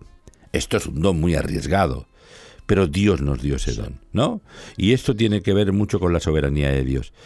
Pero digo, le dije, Dios, a mí no me hubiera importado que no me hubieras dado ese don. ¿Sabes por qué? Porque tú eres un Dios bueno, un Dios sabio, un Dios perfecto, un Dios que amas, un Padre que amas. O sea, lo eres todo lo mejor que nadie pueda imaginar. O sea, que estaría tan tranquilo que lo hicieras de otra manera. ¿Entiendes? Pero resulta que además Dios en su soberanía, en su bondad y en su ingenio nos da la capacidad de tomar decisiones. Pero a partir de ahí, que nos él dice, pongo delante de ti el bien y el mal, la vida, la muerte, la bendición y la muerte. Escoge la vida, escoge lo mejor. Y nos da la oportunidad de elegir, pero, y aún en la obediencia, cuando obedecemos a Dios y a su palabra, somos bendecidos. Claro que sí. Y somos verdaderamente libres. O sea, somos libres, cuando somos esclavos del Señor, somos verdaderamente Paradójicamente. Y esa es la realidad. Claro, esa es la realidad. De hecho, Génesis se forma, Dios comienza todo el acto creador partiendo de un caos inicial. La tierra estaba desordenada y vacía. Desorden en griego es caos. O sea que Dios comienza el orden de todas las cosas partiendo de un caos inicial, porque justamente la palabra cosmos, aparte de mundo, ahí en el contexto del Génesis significa orden, porque es cuando Dios comienza a ordenar. O sea que del caos Dios hizo el cosmos y lo hizo estableciendo unos principios de autoridad que rigen cualquier estamento político y social trascendiendo lo religioso, son conceptos universales de sujeción, de sometimiento, de obediencia, de respeto, son valores universales que nacen de la ética de Dios y sin los cuales no podemos vivir en armonía eh, ni, ni, en, ni, en, sociedad. ¿no? Esto es evidente. Pero lamentablemente todo eso se está resquebrajando para llegar al concepto de la soberanía del individuo. Claro, claro. E, es que se confunde libertad, o sea, emancipación personal, creatividad, emprendeduría, autonomía en el sentido benigno de la palabra, con una soberanía que al final nos esclaviza. Una, una, soberanía que si no es en adicción... Nos esclaviza, nos esclaviza. Bueno, nos esclaviza porque somos tan vulnerables eh, de caer en, en, adicciones, en, todo tipo de adicciones. Hay, no, no solo las clásicas de las drogas, el alcohol y, la ludopatía, no, muchas más adicciones y, no nos podemos sustraer de ellas porque nos hemos sometido a una nueva esclavitud. En eso y en oh, adictos al sexo, que eh, la pornografía nos ha creado toda esa perversión de un mundo totalmente falseado y, tantas sugerencias y tal. O sea, el ser auténticamente libres es una milonga, te lo digo de verdad. Yo, yo recuerdo cuando yo leía empecé a pues ya a ponerme al día ya en mis años, él leía Camor, leía Sartre, todos estos de la, del fatalismo del ser humano, hasta de la sugerencia casi al suicidio, ¿no? Prácticamente como una forma de escape. Eh, y, a, otros tantos, y bueno, a Kierkegaard era de lo mejor que podías leer en aquella época, porque al fin y al cabo era un, existencialista cristiano que aportó muchas cosas buenas. Pero bueno, a todos, a, a los antiguos, a los clásicos, de la cuna alemana, a los contemporáneos, y tal. Y yo dije, esta gente, mucha de esta gente, es para que pegarse un tiro, ¿eh? Digo, porque ven la vida a ras de suelo y la ven de una forma tan sombría. Y es verdad, hay muchas miserias humanas por nuestro pecado personal. Pero digo, pero la vida tiene la otra cara, que esta gente no la, Julio, no la conoce. De, acuérdate de, de Friedrich Nietzsche. Sí, Nietzsche, otro. Eh, Nietzsche, era hijo y nieto de pastores. Sí, sí, sí, Y que fue un anticristiano feroz, ¿no? Libros como El Anticristo y otros. Acuérdate de la frase de Nietzsche, que también era una voz muy autorizada en su época, y la famosa frase de Nietzsche fue: Dios ha muerto. Sí, sí. Y la otra. Tremendo. Claro, y, la... fue él que murió loco, colgado del cuello de un caballo en Italia, demente y toda la historia. Sí, sí, sí. Pero es así. Oye, fíjate, pero, ah, pero un, un, sencillo cristiano le contestó a Nietzsche y le dijo: Dios no ha muerto. Yo he hablado con él esta mañana. Eh, entonces, quiere decir, pero sí, la, la Y eso creó, creó a una generación, marcó a una generación.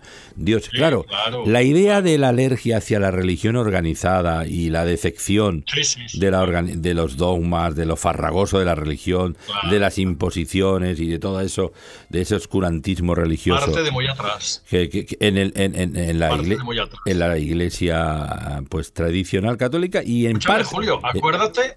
sí Mira, acuérdate, contemporáneo precisamente con Nietzsche, hubo otro gran pensador, uno de los padres del comunismo clásico, eh, Carlos Marx. Sí, sí, sí, sí. Marx también era una voz muy autorizada en su época. Y Marx lanzó al escenario público también su famosa frase, la religión es el opio del pueblo.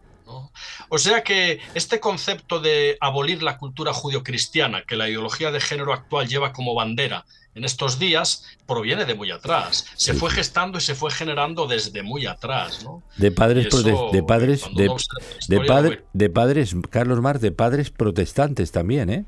Carlos Marx. Ah, esto no lo sabía, que también tenía papás protestantes. Sí, sí, sí. Bueno, en la historia de Marx y de, y de su esposa, que era una Jenny de Westfalia, era una mujer realmente muy creativa. Es muy interesante, ¿no? Eh, eh, Carlos Marx, bueno, eh, también tiene una preocupación social por la, por evidentemente, por el atropello contra era la explosión de la de la era industrial eh, y había muchos atropellos. había muchos atropellos con los, con, los obreros, es verdad. Él sale al paso juntamente con, con el, autor del manifiesto. El primer gran sindicalista. El primer gran sindicalista, con el manifiesto comunista, con su otro amigo también. Y, y entonces, pero ahí él, él se queda muy tocado y envenenado por una obra de Luis Feuerbach que se titulaba La esencia del cristianismo y era una crítica feroz al cristianismo hipócrita, al cristianismo fraudulento, mm. eh, que claro que lo hay, lo hay en el, en el, mundo católico, pero también en sectores del mundo protestante, o sea que no, que no somos los más santos de la película. Eh, quiere decir, eh, y, y, claro, y esto envenenó su fe, porque él procedía de una familia cristiana, Carlos Marx. entonces, quiere decir que se pervierten las cosas, claro, eh, cualquiera puede ser, uno no tiene que ser cristiano a la fuerza, es una lección también. Si quieres, Jesús te ofrece. A todo aquel que crea tiene vida eterna, el que no crea pues se echa a perder a sí mismo, ¿no? Como decía Heidelberg. Eh, entonces, la idea es que mm, mm, depender de Dios no es ningún, es una liberación, es una paradoja, es la gran paradoja. Es eh, ¿Verdad, Juan? Es la gran paradoja. Mira, eso se ilustra eso se ilustra muy bien, acuérdate el texto con el que comenzábamos de Juan 14 y 15, que es el contexto de la vid y los pámpanos. La vid, que representaría a Dios, y nosotros, las ramas, los pámpanos, resulta que en el, en el entorno natural de la historia de los viñedos, cuanto más fuerte es la dependencia de la vid, o sea, del pámpano a la vid, más sabia pasa por ese pámpano y más frondoso y fructífero se vuelve, ¿no? Es decir, que la dependencia de la vid nos hace mucho más fortalecidos eh, a la postre, ¿no? Y eso tiene una aplicación tremenda en la vida cristiana, ¿no? Eh, eh, vamos a ver, mi batería espiritual, mi, mi, batería de fortaleza interior depende de mi conexión vital con Dios y de mi obediencia a los principios de la palabra de Dios, ¿no? No olvidemos que el libre albedrío tiene algo que tú lo mencionabas, eh, por lo menos de pasada, y es el riesgo de ir a la que nos plazca. El riesgo de ir por nuestra, a nuestra propia bola, como se dice hoy en día, ¿no? Y ese es el gran riesgo, porque ahí empieza el caos y la decadencia, ¿no? Entonces, cuando nos sujetamos a Dios, a su obediencia, a sus leyes, a su orden y a su verdad, evidentemente somos verdaderamente libres, ¿no? Porque vivimos la vida conforme al orden que Dios estableció para que la viviéramos, ¿no? Esa así es la realidad. así es. Por eso Jesús dijo con razón, eh, cuando él dijo, yo soy el camino, la verdad, y es la verdad suprema, Jesús, y la vida. Eh, y cuando él dijo, conoceréis la verdad a los que le oían, eh, si permanecéis en mi palabra, seréis verdaderamente mis discípulos y conoceréis la verdad. Y la verdad os hará libres. Y, esa es la paradoja de decir, bueno, la religión nos esclaviza, nos mete, eh, nos sentencia, nos, nos culpabiliza, nos machaca, nos pone cargas. No, no, oiga, si usted está lleno de normas en la vida social, lo que las asimilamos obligatoriamente, pues en la vida cristiana, sin ese peso, es, una, es que hay que entrar. Cuando Jesús le dijo a Nicodemo, para, le dijo, mm, mm, solo puedes entrar en el reino de Dios y entre en el diálogo es magistral. Ahí que se ve entre Nicodemo y Jesús. Es magistral el invento de Jenkins sobre el diálogo de, de Nicodemo con Jesús. Dice, para entrar en el reino de Dios tienes que nacer del agua y del espíritu, para ver el reino de Dios. Una, cosa que no se ve, ¿dónde está? Es un Matrix, pero está. Eh, para, para, para ver el reino de Dios, para entrar en el reino de Dios tienes que nacer de nuevo, no reencarnarte, sino nacer, experimentar un arrepentimiento sincero en, por, tu, por tu condición humana pecaminosa como todos, pedirle perdón a Dios, reconciliarte con Él y entras en una nueva dimensión de la vida, ahí empieza nuestra liberación. Claro, entramos en un reino, que es el reino de Dios aquí entre nosotros, a través de su palabra, que nos da instrucciones y principios y pautas y valores para la vida. Pero qué valores más grandes como amarás al Señor tu Dios con todo tu ser y amarás al prójimo como a ti mismo, que es, resumen toda la ley de Dios. Oye, ¿Quién no abraza esto? Bueno, el primero a lo mejor lo discuten algunos y el segundo amará al prójimo, sí, como a ti mismo. O sea, eso es incontestable. Cuando tú entras en esa dimensión, bueno, es una, es una revolución espiritual. Por eso, Juan, este tema es, muy, muy interesante, amigo. Sí, y muy importante, porque a fin de cuentas la soberanía del individuo lo que pretende es que nunca lleguemos a asumir la filiación como hijos e hijas de Dios, ¿no? Y el final del evangelio predicado eh, es ese, ¿no? Que todo el mundo pueda tener una filiación, saberse hijo o hija de Dios, ¿no? Por eso el Evangelio de Juan en su capítulo 1 es tan magistral, ¿no? En el principio era el verbo y el verbo era con Dios, ¿no? En él estaba la vida y la vida era la luz de los hombres, ¿no? Luego dice, acuérdate, a los suyos vino, pero los suyos no le recibieron, más a los que le recibieron les dio la potestad de ser hechos hijos de Dios, ¿no? Y esa es la clave, ¿no? Sabernos hijos e hijas de Dios en sujeción voluntaria y gozosa a la voluntad del Padre para entrar en su orden y efectivamente para ser verdaderamente libres. Wow, qué bonito. Oye Juan, querido amigo, podemos hablar contigo horas, eh, pero lo, de, lo vamos a dejar aquí. Ha sido estupendo esta reflexión pública. Y, y, estoy recordando, tengo aquí la página de Juan Varela. entren ustedes. Eh, esta es una página que tienes aquí materia prima, pero de, pero de la buena. ¿eh? eh es las tres dobles de Rigol, ministeriojuanvarela.es. Y, y entonces Juan y María del Mar apoyando a la familia, en, dar una reseña de ellos, de su curricular, de quiénes son, de dónde vienen, a dónde van, de todo lo que ofrecen, que son servicios muy valiosos que se están utilizando en, nuestro país y los están ofreciendo y en el mundo entero. El INFA, el Instituto de Formación Familiar, una institución donde eh, te preparas para ser más eficaz en tu ministerio de consejería o labor de orientación o mediación familiar. Eh, también ellos ofrecen el COMEFA, orientación y mediación familiar directamente, y otras, otras herramientas, otros recursos importantes. Además, sus, tienen varias publicaciones. Tu matrimonio se importa, tu identidad se importa, tus hijos se importan, etcétera, etcétera, etcétera. Hay temas de gran interés, conferencias para matrimoniales eh, de fin de semana eh, y talleres un sinfín de cosas que todos de hecho, Julio, déjame recordar, ya que lo mencionas, eh, mañana finaliza el plazo para aquellas personas que dentro del Instituto de Formación Familiar quieran eh, matricularse en el curso que trabaja el tema de la pornografía y desde la Iglesia cómo podemos abordar esta problemática ¿no? de la pornografía. Y entonces, eh, si hay alguien interesado, puede ver información en la página web y, hasta mañana hay plazo todavía. O sea, durante eh, eh, eh, estamos jueves, viernes, sábado y domingo saliendo por tantas ciudades. Durante todo este fin de semana se pueden inscribir en el curso todavía, ¿no? Podrían inscribirse. Interesantísimo el curso este, muy interesante. Para, para todos en particular, pero también para el liderazgo de las iglesias locales. O sea, una, una herramienta muy al día y muy bien cualificada.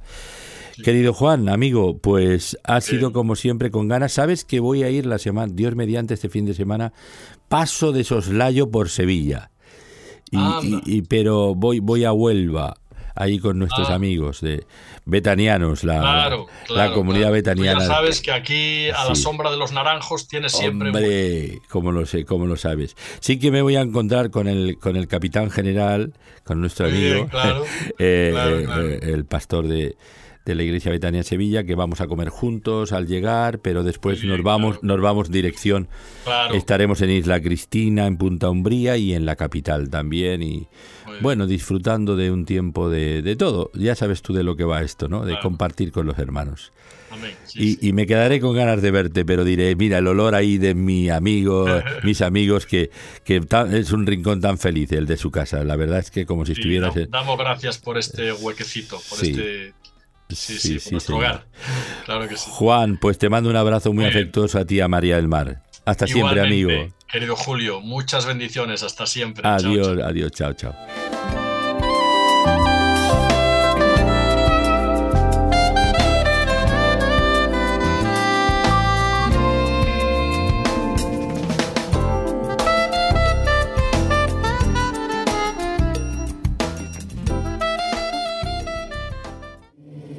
El tren de la vida. vida.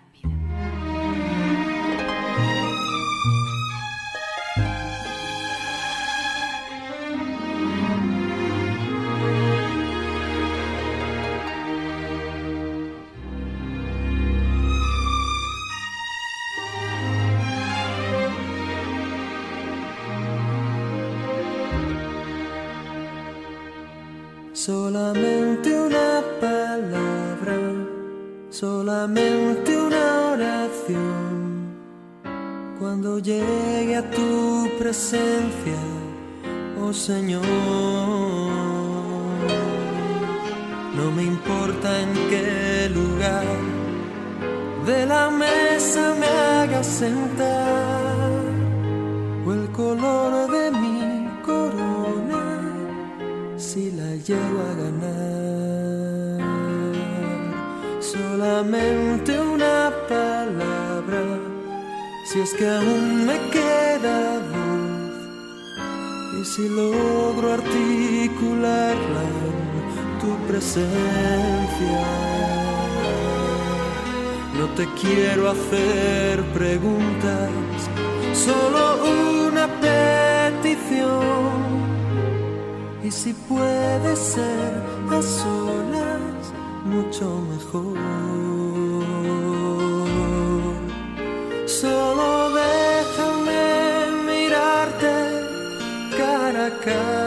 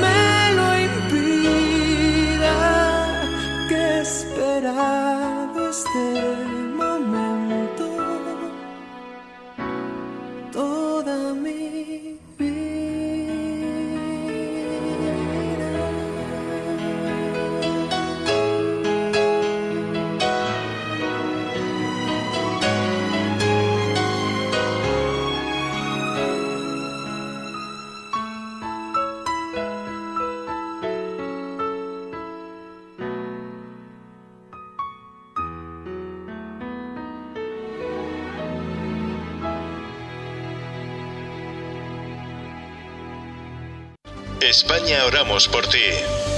El próximo sábado 10 de junio será el Día Nacional de Oración en España. Toda la iglesia está convocada para unirse y clamar a Dios. Y clamar a Dios. En las 52 capitales de provincia habrá un encuentro de unidad y oración por España desde las 6 de la tarde. Es hora de la gran colaboración y de unirnos a la oración de Juan 17, para que muchos más crean que Jesús es el Señor y Salvador. Suma tu iglesia a la oración de la provincia donde resides. Recuerda, el próximo sábado 10 de junio, desde las 6 de la tarde, Día Nacional de Oración. España oramos por ti. España oramos por ti. Tienes más información en nuestra web www.espanaoramosporti.es. Prohibido tuitear mientras conduces. Prohibido chatear mientras conduces. Prohibido hacerse un selfie Los peligros son tan obvios que no es una cuestión de prohibición. Es una cuestión de sentido común. Porque cuanto más inteligentes son nuestros móviles, más estúpidas son las muertes que provocan. Al volante, el 99% de tu atención no es suficiente. Dirección General de Tráfico, Ministerio del Interior, Gobierno de España. Juan invierte 180 euros al mes en sufrimiento. Alberto invierte 200 euros en extorsión. Carlos invierte 150 euros en secuestros. Cada vez que pagas, estás invirtiendo en mafias, extorsión, vejaciones. Ayúdalas a salir, no inviertas en sufrimiento. Contra la trata de mujeres toma conciencia. Gobierno de España. Viajas en el tren de la vida.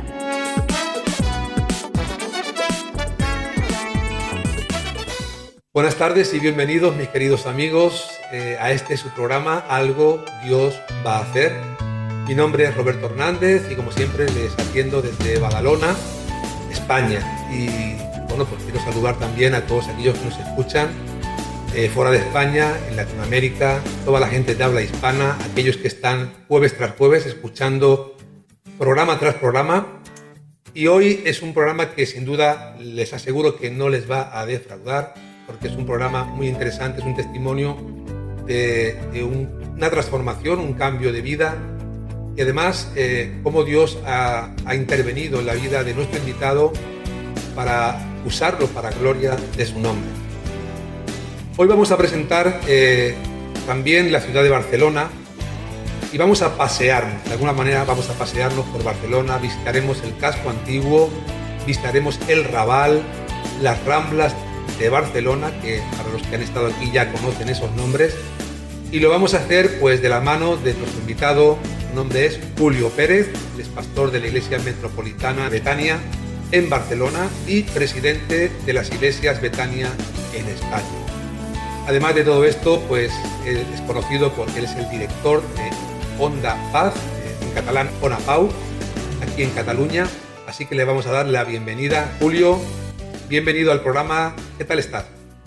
Hola, gracias Roberto. La verdad, pues encantado de estar contigo. Siempre me gusta, me gusta compartir contigo por varias razones, porque somos amigos y otra porque eh, siempre recuerdo tus canciones y tu buena música. Y a mí me gusta mucho cómo cantas tú, además de cómo haces las cosas. O sea que, que la verdad que si no saben muchos esa faceta tuya, eh, es una de las voces eh, de, música flamenca en versión más contemporánea que, que nos, apetece mucho escuchar. Por eso te devuelvo el piropo con sinceridad voy a tener que en algún momento poner alguna, alguna canción de las que he compuesto para que la audiencia también las escuche, porque la verdad es que no, no, nunca he puesto ninguna canción y, bueno, algún día, algún día conocerán eh, la forma, el estilo en el que yo también comparto el Evangelio por medio, por medio de la música.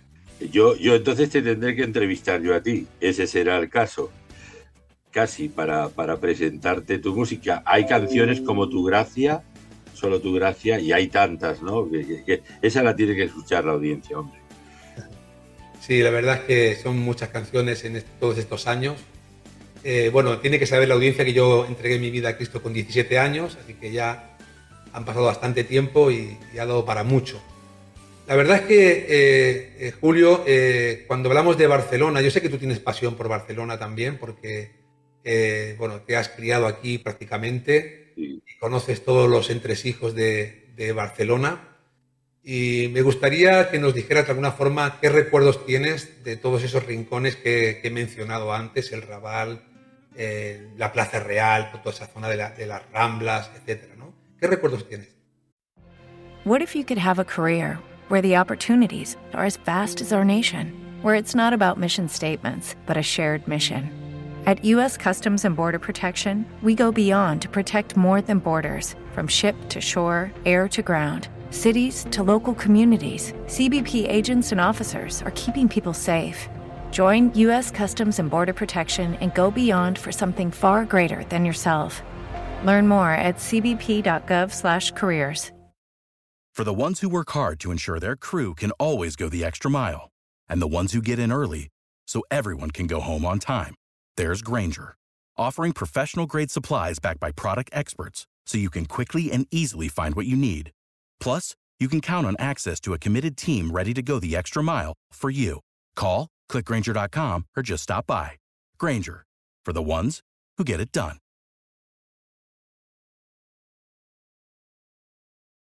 Bueno, es el, es el lugar donde nací. Nací en el, en el Raval de Barcelona, por ejemplo. en la Rambla del Raval actual, que se, no se llamaba así, e, esa era mi calle. Yo nací eh, en el hospital inmediatamente eh, en la casa, pero eh, realmente nací en ese lugar y, me crié en ese lugar, en la, Rambla del Raval, donde actualmente está la Universidad Abat Oliva, que es una universidad católica, y, y todo aquello, y es un barrio muy peculiar. Yo me crié, me desarrollé juntamente con varios de mis hermanos. Somos siete hermanos, dos fallecieron ya, los más mayores, y somos cinco todavía. El mayor tiene 85 años, eh, o sea que podría parecer casi mi padre. Pero eh, vamos, que ahí hemos vivido y hemos vivido experiencias muy intensas. With Lucky Land slots, you can get lucky just about anywhere. This is your captain speaking. Uh, we've got clear runway and the weather's fine, but we're just going to circle up here a while and uh, get lucky. No, no, nothing like that. It's just these cash prizes add up quick. So I suggest you sit back, keep your tray table upright, and start getting lucky. Play for free at LuckyLandSlots.com. Are you feeling lucky? No purchase necessary. Void where prohibited by law. 18 plus terms and conditions apply. See website for details. Judy was boring. Hello. Then Judy discovered ChumbaCasino.com. It's my little escape. Now Judy's the life of the party. Oh, baby, Mama's bringing home the bacon. Whoa, take it easy, Judy.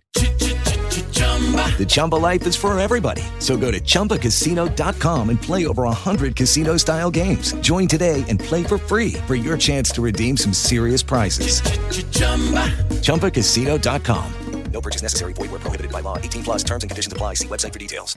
Sobre todo, pues, eh, hasta que yo conocí al Señor Jesucristo a los 18 años, pues la vida no era, no era una, una, buena vida la que, la que vivíamos, al menos la que vivía yo y parte de mis hermanos también. Porque el, barrio del Raval es, es, un barrio difícil, complicado, ya lo era en aquella, en aquella época, este, eh, Julio. Sí, en, en, el 70, a principios de los 70, eh, claro, sí, era un barrio típico, mucho migrante, mucho migrante, sobre todo árabe, eh, marroquí, en aquel tiempo no había tanta inmigración latinoamericana como en los años posteriores, lo que tenemos ahora, eh, pero también era un barrio también muy inquietante. Lo sigue siendo ¿eh? en, el cogollo todavía, porque tenemos ahí a personas y amigos que, que, nos cuentan cosas que son muy preocupantes después de tantos años. Pero sí ha sido un barrio realmente con muchos conflictos, eh, mucha droga, mucho movimiento de drogas. Hay las casas de las narcosalas, en, casas, eh, bueno, y todo este tipo de cosas que todavía se sigue moviendo. En aquel tiempo no había, eh, al principio en los 70, apenas empezó a aparecer en España lo que fue la heroína, que fue un fenómeno social creciente, en los 80 ya explotó, y, eso sí, pues sí que fue muy preocupante porque ya empezaba a afectar a la vida de muchos jóvenes y no jóvenes. Pero bueno, ahí yo me crié en medio de ese lío eh, porque uno de mis hermanos, eh, tengo que decir, y lo digo, es, triste, ¿no? Pero uno de mis hermanos era un proxeneta, tenía varias mujeres trabajando para él. Otro de mis hermanos mayores era distribuidor de drogas, se repartían a los que llaman los camellos popularmente. Otros no eran así, de los, de los que estábamos en casa, éramos de los cuatro que, estábamos en casa, el resto estaban ya por ahí, cada uno por su parte. Mi padre era un hombre, eh, era un hombre amargado de la vida, por, por, tenía muchos resabios y mucha amargura por causa de la guerra civil española. Tuvo un campo de concentración mucho tiempo, eh, lo pasó muy mal, estuvo al borde de la muerte. Eh, luego estuvo 10 años en el sur de Francia como exiliado y desaparecido prácticamente. Queríamos que había, mi madre quería que había muerto. Y, menos mal que mi madre era una mujer muy guapa, pero no se volvió a casar. Estaba criando a los hijos. Y a los 10 años reapareció mi padre. Mi padre era un hombre que se había refugiado en la bebida, en el alcohol, por la amargura de los sinsabores de la guerra, eh, que le dejó una huella muy, muy grave en su vida y, bueno, entonces, pero mi padre, cuando volvió de esos años desaparecidos, de Francia, de Nimes, del sur de Francia, vino a buscar a mi madre a Murcia, toda mi familia es murciana, en Alcantarilla. Parte de mi familia también son militares del, Ejército del Aire. Y, entonces vino a buscar a mi madre para llevársela a Nimes a vivir eh, con los más mayores que había entonces, eran un par de hermanos. Y, entonces, eh, bueno, alguno más, no, porque somos siete, éramos nosotros los más pequeños. El caso es que mi padre y mi madre hicieron parada y fonda en Barcelona para visitar a un familiar y estar aquí. El caso es que la visita se prolongó en semanas, luego unos meses en casa de mis familiares y ya mi padre encontró un buen trabajo. Mi padre era un buen maestro albañil, a pesar de sus problemas con el alcohol, eran graves, eran bastante graves, pero era también un hombre muy trabajador. Entonces encontró un buen trabajo, se quedó aquí y encontramos una vivienda, un sitio donde, allí en el Raval, una vivienda que fue de, alquiler, de un alquiler barato, que después esa vivienda al cabo de unos años él la compró y cuando mi padre se transformó, mi padre experimentó al cabo de unos años una transformación milagrosa. Él, llegó a conocer al Señor también y eso fue el cambio drástico. Entonces, eh, de pronto, pues éramos un poco víctimas de ese mal ambiente del lumpen, de, la, golfería que había en el ambiente, en el barrio, eh, mis hermanos y tal. Y yo era un chaval, pero, mm, eh, pero vamos, me atraía todo aquello. Mis, mis hermanos, especialmente el, proxeneta, pues era un poco mi, era un mi ídolo, porque era, sus, aventuras me fascinaban, ¿no? Su forma de ser, tenía, tiene un carisma muy particular. Hello, it is Ryan, and I was on a flight the other day playing one of my favorite social spin slot games on chumbacasino.com. I looked over the person sitting next to me, and you know what they were doing? They were also playing Chumba Casino. Coincidence? I think not. Everybody's loving having fun with it. Chumba Casino is home to hundreds of casino style games that you can play for free anytime, anywhere, even at 30,000 feet. So sign up now at chumbacasino.com to claim your free welcome bonus. That's chumbacasino.com and live the Chumba life. No purchase necessary. DTW, void, were prohibited by law. See terms and conditions 18 plus. Lucky Land Casino asking people what's the weirdest place you've gotten lucky? Lucky? In line at the deli, I guess? Aha, in my dentist's office. More than once, actually. Do I have to say? Yes, you do. In the car before my kids' PTA meeting. Really? Yes. Excuse me, what's the weirdest place you've gotten lucky? I never win and tell. Well, there you have it. You can get lucky anywhere playing at LuckyLandSlots.com. Play for free right now. Are you feeling lucky? No purchase necessary. Void where prohibited by law. 18 plus. Terms and conditions apply. See website for details. Claro, y era un chico, un niño que no sabía, o un jovencito que no sabía distinguir bien entre, entre una cosa y otra. Y me atraía eso y bueno, pues también hice las mías, que no eran cosas muy buenas. Y, muy tempranamente, pues, mm, bueno, fumaba porros, me emborrachaba mucho siendo un chaval de 13, 14, 15 años, como todo, iba pues a, las discotecas, hasta, hasta la conversión pura. Y, y, bueno, eh, la cosa, eh, yo creo que yo hubiera muerto muy, muy joven, demasiado, hubiera muerto tempranamente. Y después ya pues vinieron otras cosas, una vida muy promiscua también. Y, hasta, que, hasta que vi a un amigo mío que me habló de su experiencia de cambio y, me parecía asombroso, porque era un chico que tenía problemas ya, entonces ya era el tema de la, de la heroína, ¿no? que ya empezaba a hacer furor y, lo vi tan cambiado, tan transformado a Pedro, un amigo inolvidable, que me llamó la atención y bueno, pues me interesé por, por su proceso de cambio y, fui donde él iba a una iglesia evangélica, yo vivía en Raval y él también, íbamos al otro extremo de la ciudad, al Carmelo, y allí pues empezamos a escuchar la palabra de Dios de una forma que para mí era novedosa directo al corazón, a la, conciencia, y eso ya empezó a cambiar mi vida por completo. Sin duda que, Julio, la, familia, el entorno familiar, los amigos, todo eso pues influyen, ¿no? sobre todo cuando uno es adolescente o es un joven que quieres experimentar pues todo tipo de cosas.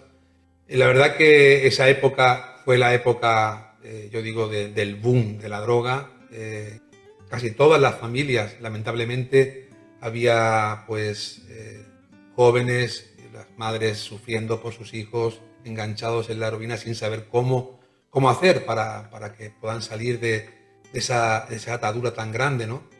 Eh, no sé si alguna vez eh, te sentiste tú arrastrado por los amigos, por el ambiente, porque seguro que hay jóvenes que puedan estar escuchándonos que se están dejando arrastrar, que quizá a lo mejor eh, en el fondo de su corazón sienten el deseo de salir del ambiente en el que están, no saben cómo hacerlo, pero ¿de qué manera influye eh, los amigos, el ambiente del barrio para, tropezar y caer en estas cosas?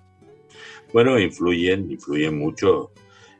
yo tenía, yo tenía mm, algún buen amigo, no, no son muchos los buenos amigos, pero tenía algún buen amigo lo que pasa es que, por ejemplo, recuerdo un amigo, un tal Pepe, eh, que luego por después en los años nos hemos ido viendo de vez en cuando y, y todavía eh, nuestra amistad se, se, prevaleció a través de unos años. Después él desapareció y ya lo, lo he buscado ya no lo encontré. Y, y, eh, y, era, era un hombre que a los dos nos gustaba también, porros y beber.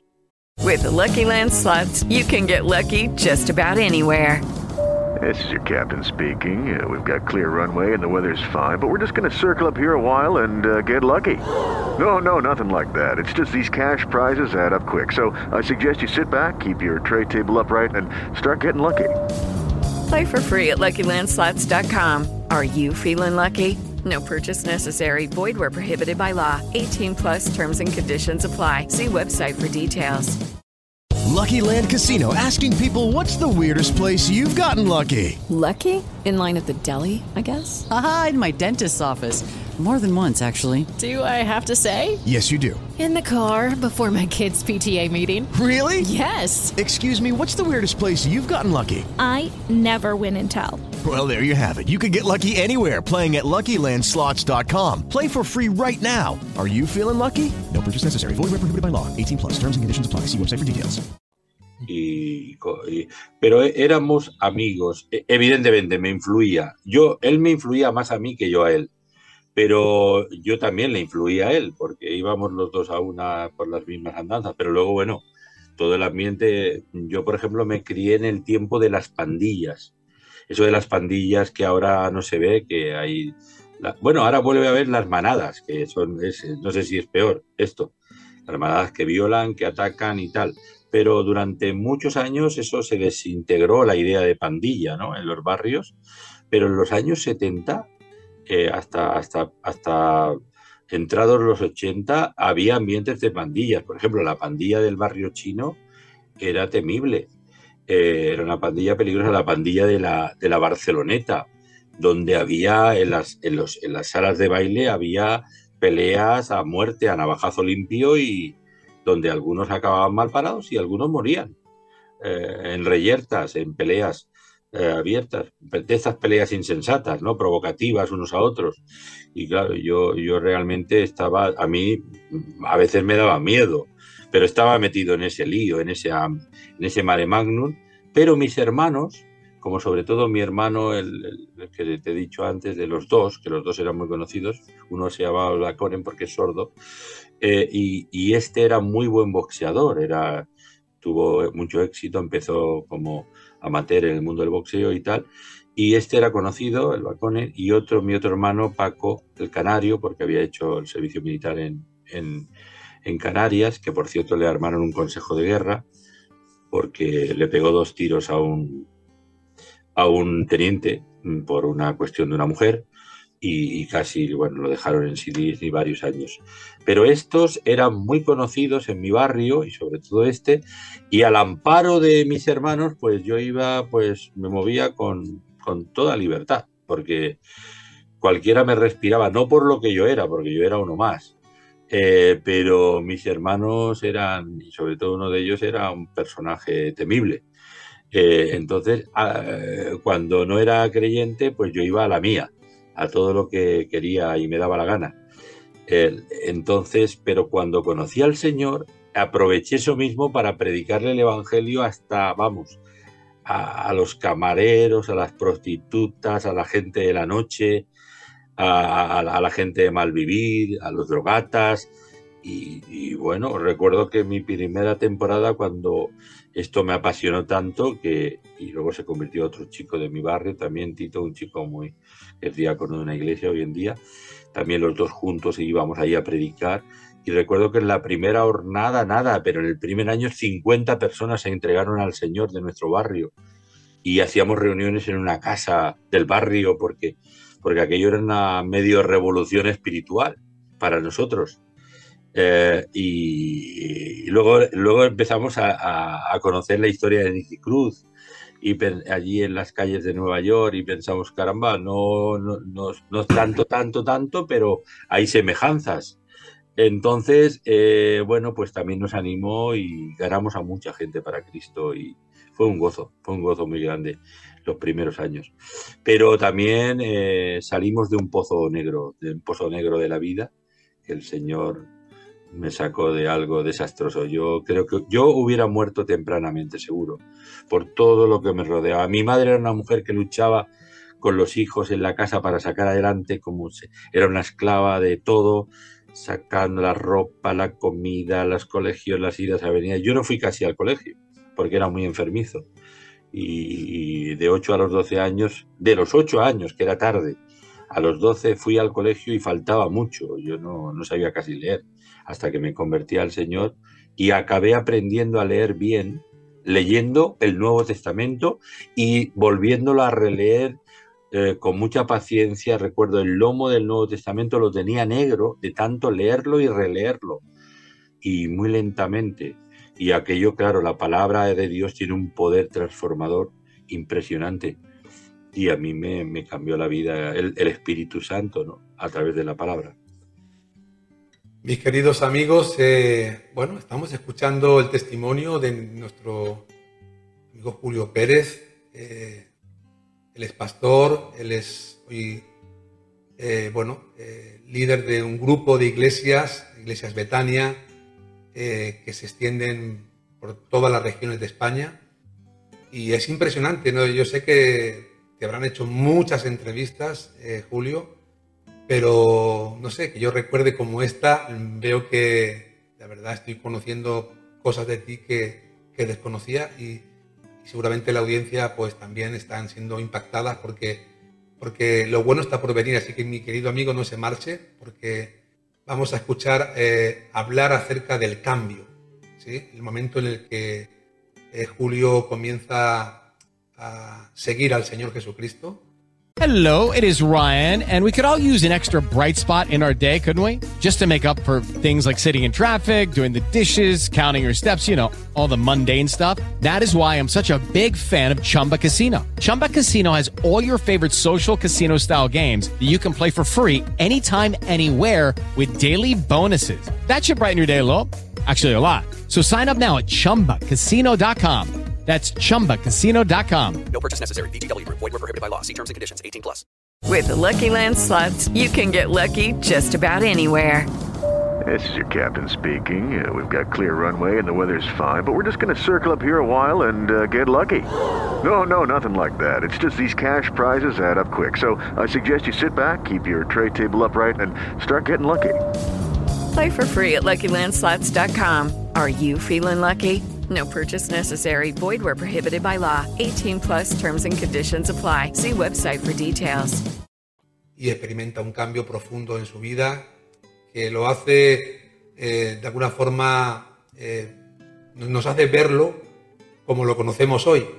Eh, si, si, a mí me dices que tú habías vivido todas esas cosas de joven, la verdad es que me, no lo hubiera creído, pero la verdad es que de ahí es donde el Señor te ha sacado y es una bendición tremenda. Eh, la edad de 18 años eh, creo que es la edad en la que tú comienzas a tener inquietudes por las cosas de Dios. Eh, ¿qué, ¿qué, pensabas, Julio? ¿De qué manera Dios estaba presente en tu día a día? Bueno, yo hasta entonces mm, yo tenía un respeto hacia la religión de mi madre, sobre todo. Mi padre era un padre ausente cuando incluso volvió mi padre era un hombre que no nos hablaba casi a los hijos, eh, un hombre estaba sumido en su propio mundo y cada vez que venía de trabajar se iba a al bar a jugar, al, al, dominó y a las cartas, gastaba también dinero en eso, y cada día venía pues mareado, eh, borracho a veces completamente. Y bueno, aunque él traía el dinero también para la casa, pero se mezclaban las dos cosas. Y yo era un chico que tenía el respeto de la religión de mi madre, que mi madre sí que era una mujer temerosa de Dios en, en la religión oficial eh, católica. Bueno, la, las prácticas habituales, pero yo sentía como un respeto, pero para mí la historia de Jesús era como una leyenda, un tipo una leyenda mágica, ¿no? Eh, eh, que, que me, me, me, llamaba la atención, pero que no, no hasta el extremo de, de, pensar ni que podía afectar mi vida, ni, ni tampoco me interesaba a fondo. Eh, era que como, bueno, como si fuera una especie de mito religioso que de alguna manera te tranquilizaba y, y bueno, que era muy bonito y que todo era una leyenda, y da, pero interés en realidad no me había preocupado nunca por, por el tema de, de, la persona de Jesús. ¿no? Es, es, tremendo cuando, cuando uno realmente comienza a buscar a Dios. Eh, es algo maravilloso como, como, Dios se comienza también a revelar a nuestras vidas y comenzamos a, entender lo que antes no entendíamos. ¿no? Por eso yo les invito a nuestra audiencia que comiencen a buscar al Señor Jesucristo. No importa la edad que tengas y el trasfondo eh, familiar que hayas tenido, pero todos tenemos la necesidad de buscar al Señor Jesucristo y recibirlo en nuestros corazones y nuestras vidas. Hay un momento en el que también, eh, después de la conversión, comienzas a sentir un deseo de hablarle a otros del Evangelio, de com- compartir lo que el Señor ha hecho en tu vida y además también comienzas a sentir un deseo de servir al Señor. ¿Cuándo se produce eso, Julio? With the Lucky Land slots, you can get lucky just about anywhere. This is your captain speaking. Uh, we've got clear runway and the weather's fine, but we're just going to circle up here a while and uh, get lucky. No, no, nothing like that. It's just these cash prizes add up quick. So I suggest you sit back, keep your tray table upright, and start getting lucky. Play for free at LuckyLandSlots.com. Are you feeling lucky? No purchase necessary. Void where prohibited by law. 18 plus terms and conditions apply. See website for details. Hello, it is Ryan, and we could all use an extra bright spot in our day, couldn't we? Just to make up for things like sitting in traffic, doing the dishes, counting your steps, you know, all the mundane stuff. That is why I'm such a big fan of Chumba Casino. Chumba Casino has all your favorite social casino style games that you can play for free anytime, anywhere with daily bonuses. That should brighten your day a little. Actually, a lot. So sign up now at chumbacasino.com. That's chumbacasino.com. No purchase necessary. VGW Group. Void were prohibited by law. See terms and conditions. 18 plus.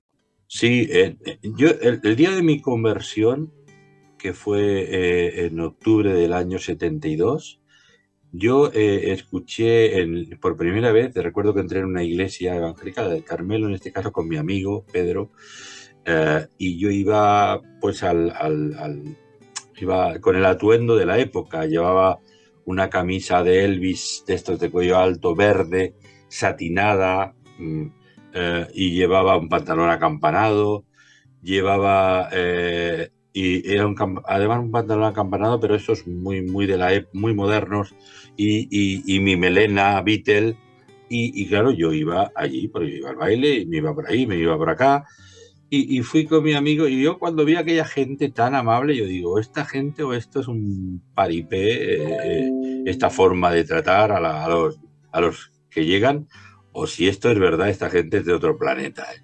Eh, me, me preguntaba yo.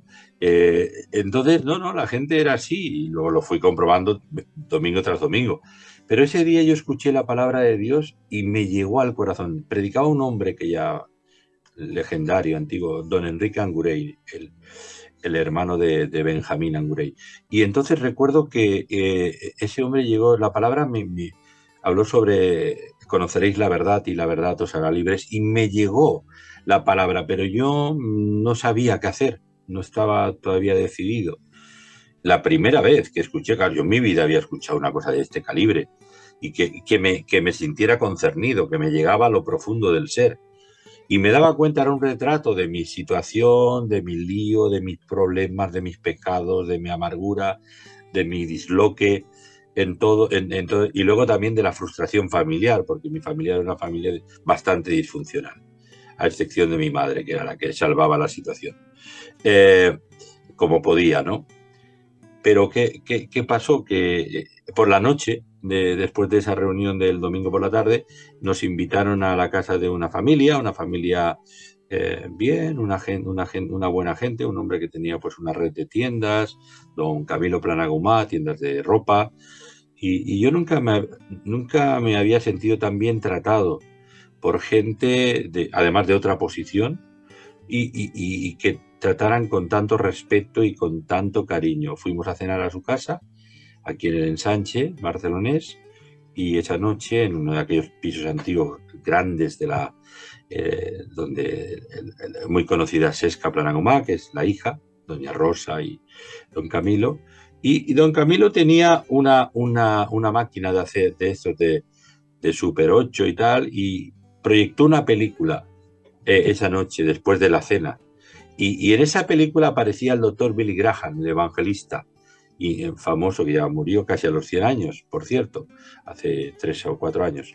Y, y- cuando yo escuché al doctor Billy Graham directamente, otra vez, era la segunda cosa que esa noche ya eran sobre las nueve y media de la noche, diez, eh, y, y en ese momento es como si se abrieran mis sentidos y me sentí concernido total. Cuando yo escuché al doctor Billy Graham decir, la paga del pecado es la muerte, pero el regalo de Dios es vida eterna en Cristo Jesús.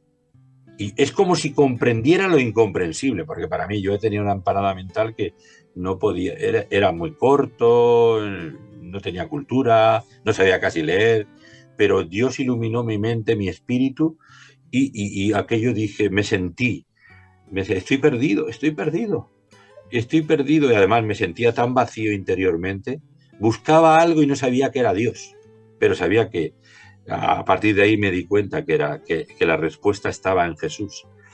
Y, y, nada, y le abrí mi corazón, lloré, entregué mi vida a Jesús, le dije, Jesús, te necesito, perdóname, perdóname, limpia mi conciencia, limpia mi alma, limpia con esa sangre bendita que derramaste. Lo digo ahora con mejores palabras, se lo dije a mi manera, ¿no? Ahora lo digo porque ahora soy un predicador y entonces, claro, ya. Pero entonces ahí hubo un, un, crack en mi, en mi mundo interior. Oh, oh,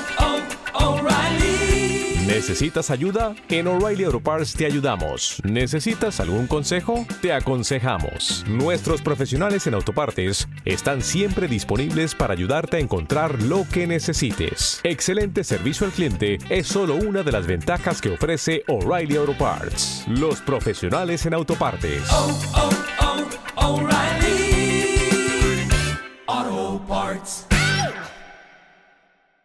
Yo renací ahí esa noche nací de nuevo.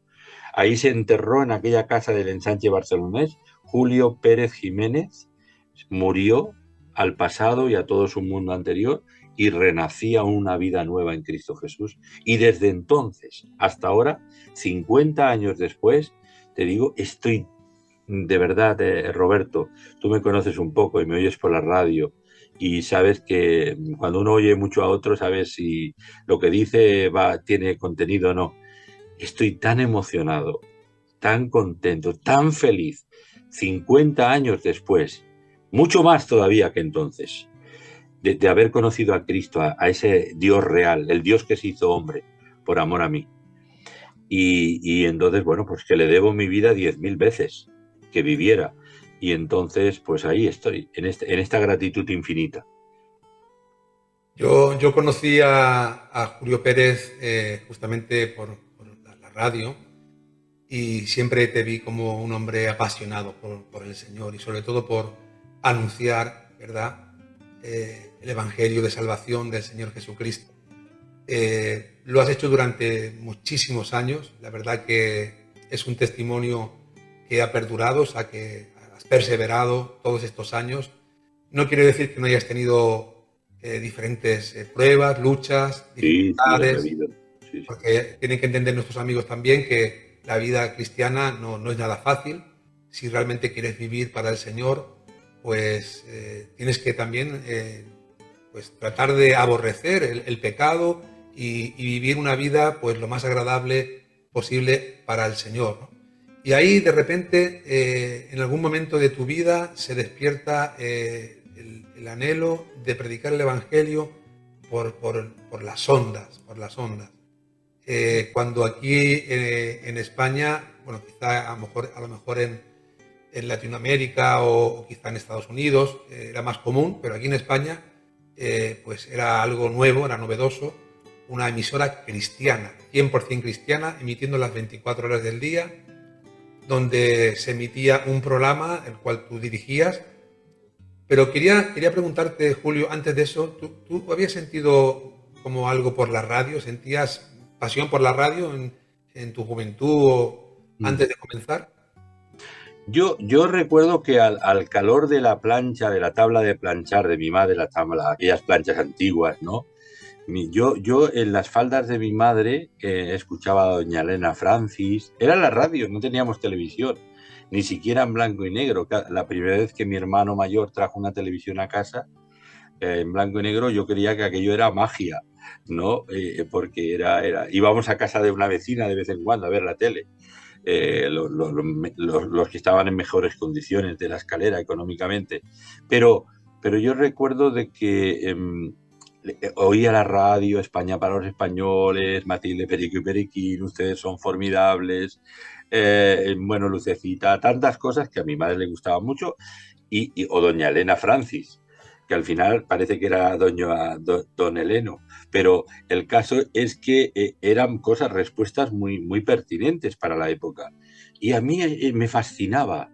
Y ustedes son formidables, de José Luis Pecker o Joaquín Soler Serrano, los, los mitos de la radio de entonces. Y yo, me fascinaba porque era, eh, me llegaba, ¿no? Era tan intimista la radio, pero nunca pude imaginar que esto se iba a relacionar con mi futuro que me gustaba, solamente me gustaba escucharlo, ¿no? Las historias reales y las imaginarias.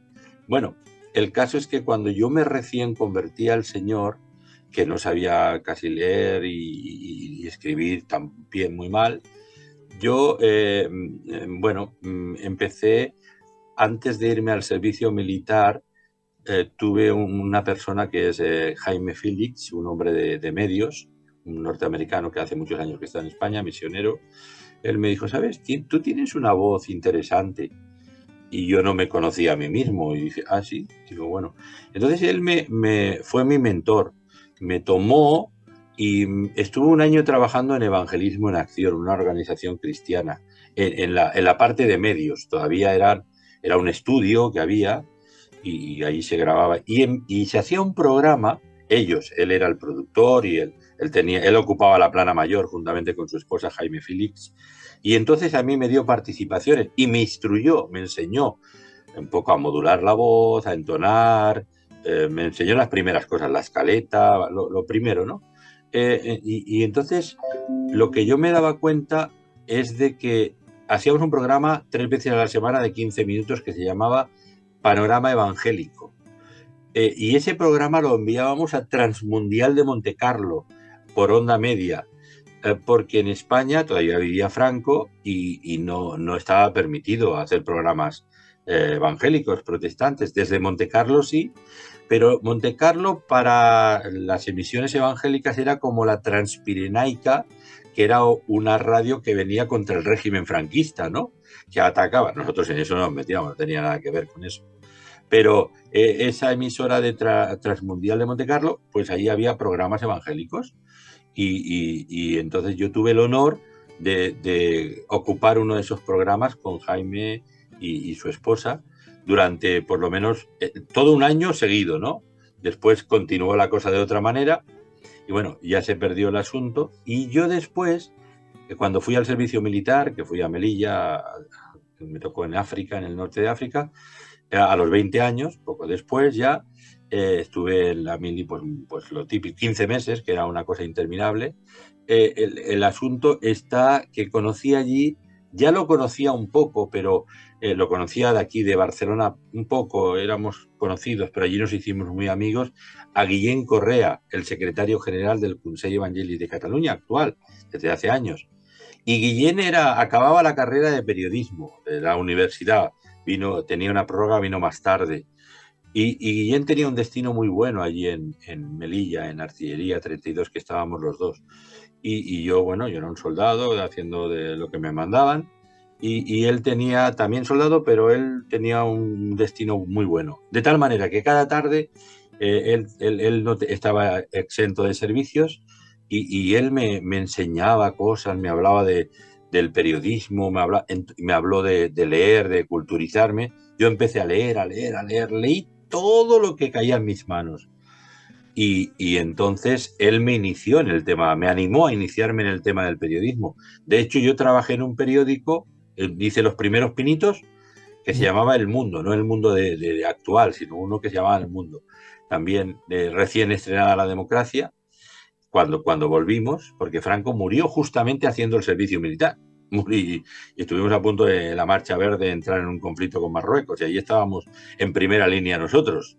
Pero el caso es que mm, este hombre me animó y despertó en mí entre Jaime Félix, eh, Guillén Correa y tal. Y entonces yo, claro, yo, yo me fui preparando para eh, ponerme al día culturalmente, me empecé a estudiar y, y, me preparé para hacer el acceso a la universidad a través de los 25 años. Y, luego, evidentemente, todo eso me llevó a, estudiar eh, fundamentalmente medios de comunicación social. Prácticamente gran parte de todo ese tiempo fue online, ¿no? Parte presencial y mucho más online, ¿no? Y, y, bueno, me metí en la carrera periodística, pero fundamentalmente en medios de comunicación social. Y, eso me, dio, pues, me dio bagaje, me dio ánimo, me culturizó, abrió mi... Yo no podría, yo nunca hubiera podido imaginar que yo hubiera sido capaz de, de, de, llegar a eso, porque era, era humanamente imposible. Yo no tenía, no estaba dotado de nada de eso. Entonces, eh, ahí le tengo que agradecer al Señor entre las transformaciones que produjo en mi vida. Una es mi cultura, mi mente, mi espíritu, mi alma, y todo era de lo imposible, de lo vil y lo menospreciado y de lo más impensable, Dios consiguió convertirme en un periodista, eh, humildemente hablando. Y luego yo mm, estuve trabajando en mis horas locales, en varias, varios lugares, y desemboqué los últimos años de los 90, del 95 hasta el 99, en Onda Cero. Empecé a trabajar en el departamento de publicidad, luego de producción, y estuve los los últimos años, hasta que empecé el proyecto Onda Paz Onda Pau, cuando me despedí de mi director para empezar el proyecto, me dijo, con loco, si tú tienes aquí un futuro total. Eh, claro, y yo le conté la historia, él ya sabía que era pastor, la había testificado, el hombre sentía como una cierta admiración por lo que yo le contaba, pero cuando le dije que dejaba, yo era de plantilla, no era eventual, ya eh, tenía contrato indefinido y tenía todas las puertas abiertas de todo, ya estaba en marcha. Y cuando le dije que me iba a emprender esto, me dijo, es una locura. Y además una radio ilegal. Digo, mira, digo, aquí el que no se atreve no cruza la mar. Se llamaba Manuel Fernando. Un hombre muy, un hombre muy que a mí me cogió mucho cariño. Y bueno, y, y nada, y ahí empezamos en el 2000, empezó Onda Paz. Y luego, al cabo de seis meses que me había marchado, me volvieron a llamar en Onda Cero para proponerme un cargo importante, aunque sabían toda la pasión que yo tenía por todo esto, pero yo había dejado, gracias a Dios, un buen testimonio y huella en varios aspectos y me querían hacer también responsable de un área importante de, en Onda Cero y le tuve que ratificar y decir mm, de millones de gracias. Esto me honra. Digo, pero mira, le conté la historia de David. Le dije, lo que dijo David a, aquel que le daba la era del Hernán Jebuseo, ¿no? Cuando vio que era el rey, dijo, uh, no, no, tú aquí, yo te la regalo, tú eres el rey, eh, es un honor que vengas a mí. Y, le, y le dijo David, no, no, no, no, no, no, no, no me la vas a regalar, te voy a pagar lo que vale, porque yo no le voy a dar a Dios algo que no me cueste un precio. Un precio, un precio legítimo. Y eso es lo que yo sentí. Yo no le voy a dar a Dios cualquier cosa le voy a dar mi vida, los mejores años de mi vida, mis sueños, que son sus sueños trasladados a mi vida, y mi, mi pasión por su proyecto redentor para los seres humanos, que todavía está vigente, y, eso es lo que hice. Y entonces, eh, bueno, pues me volvieron a ratificar eh, un ofrecimiento que era millonario, ¿eh? porque era un dineral lo que podía ganar, pero mm, dije que no, y ya está y que seguíamos en el proyecto y aquí estamos y somos la gente más feliz del mundo. No, el dinero tiene el valor que tiene, nada más y nada menos. Y eso no nos interesa, nos interesa que este proyecto siga adelante. Por eso me alegra de que tú tienes también este medio, que das tantos testimonios tan bonitos y tan, tan originales, tan diversos, ¿no? Y sabes una cosa, lo que haces, Roberto, es que llegas a mucha gente, porque hay gente en el mundo, hay tantas variedades, que cuando cuentas un entrevistado de un tipo, le llega a unas personas, cuando hablas con otro, llegas a otras personas. Y eso es maravilloso. Y, hemos visto tantos testimonios de vidas alcanzadas, de gente tocada, salvada, renovada. El otro día entrevistábamos a este hombre, Moriol Jara, ¿no?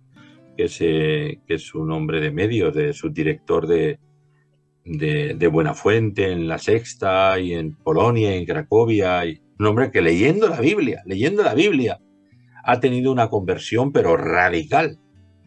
Y, es impresionante. Ha escrito un librito que se llama Diez razones para creer en Dios. Y cuando yo le escuchaba a él en otro ámbito de cosas, yo venía de, un trasfondo más complicado. Él pertenecía a una familia más estable y bien. Pero cuando él era un, no tenía una experiencia con Dios. Él vivía su vida y hacía su cosa Pero cuando él empezó a contar la cosa en su versión, en la versión de un hombre diferente, yo dije, esto es lo mismo que me pasó a mí y que le pasa a muchos. De la nada, Dios llega a lo profundo de nuestro ser y nos hace darnos cuenta de que estamos, estamos perdidos sin Él. Sin Cristo estamos perdidos. Cristo es la esperanza de la vida. De la vida no presente solo, sino de la vida eterna. No sabes lo, difícil que se me hace entrevistarte porque, eh, bueno, eh, tú me has entrevistado a mí en alguna ocasión.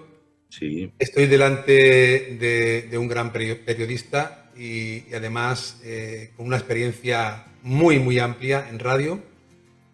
Y yo humildemente, pues te agradezco mucho, Julio, que me hayas permitido pues entrevistarte aquí en el programa Algo Dios va a hacer estaba pensando en los comienzos cuando tú me hablabas de tu primer programa. No sé si tú te, recuerdas cómo, cómo, iniciabas el programa.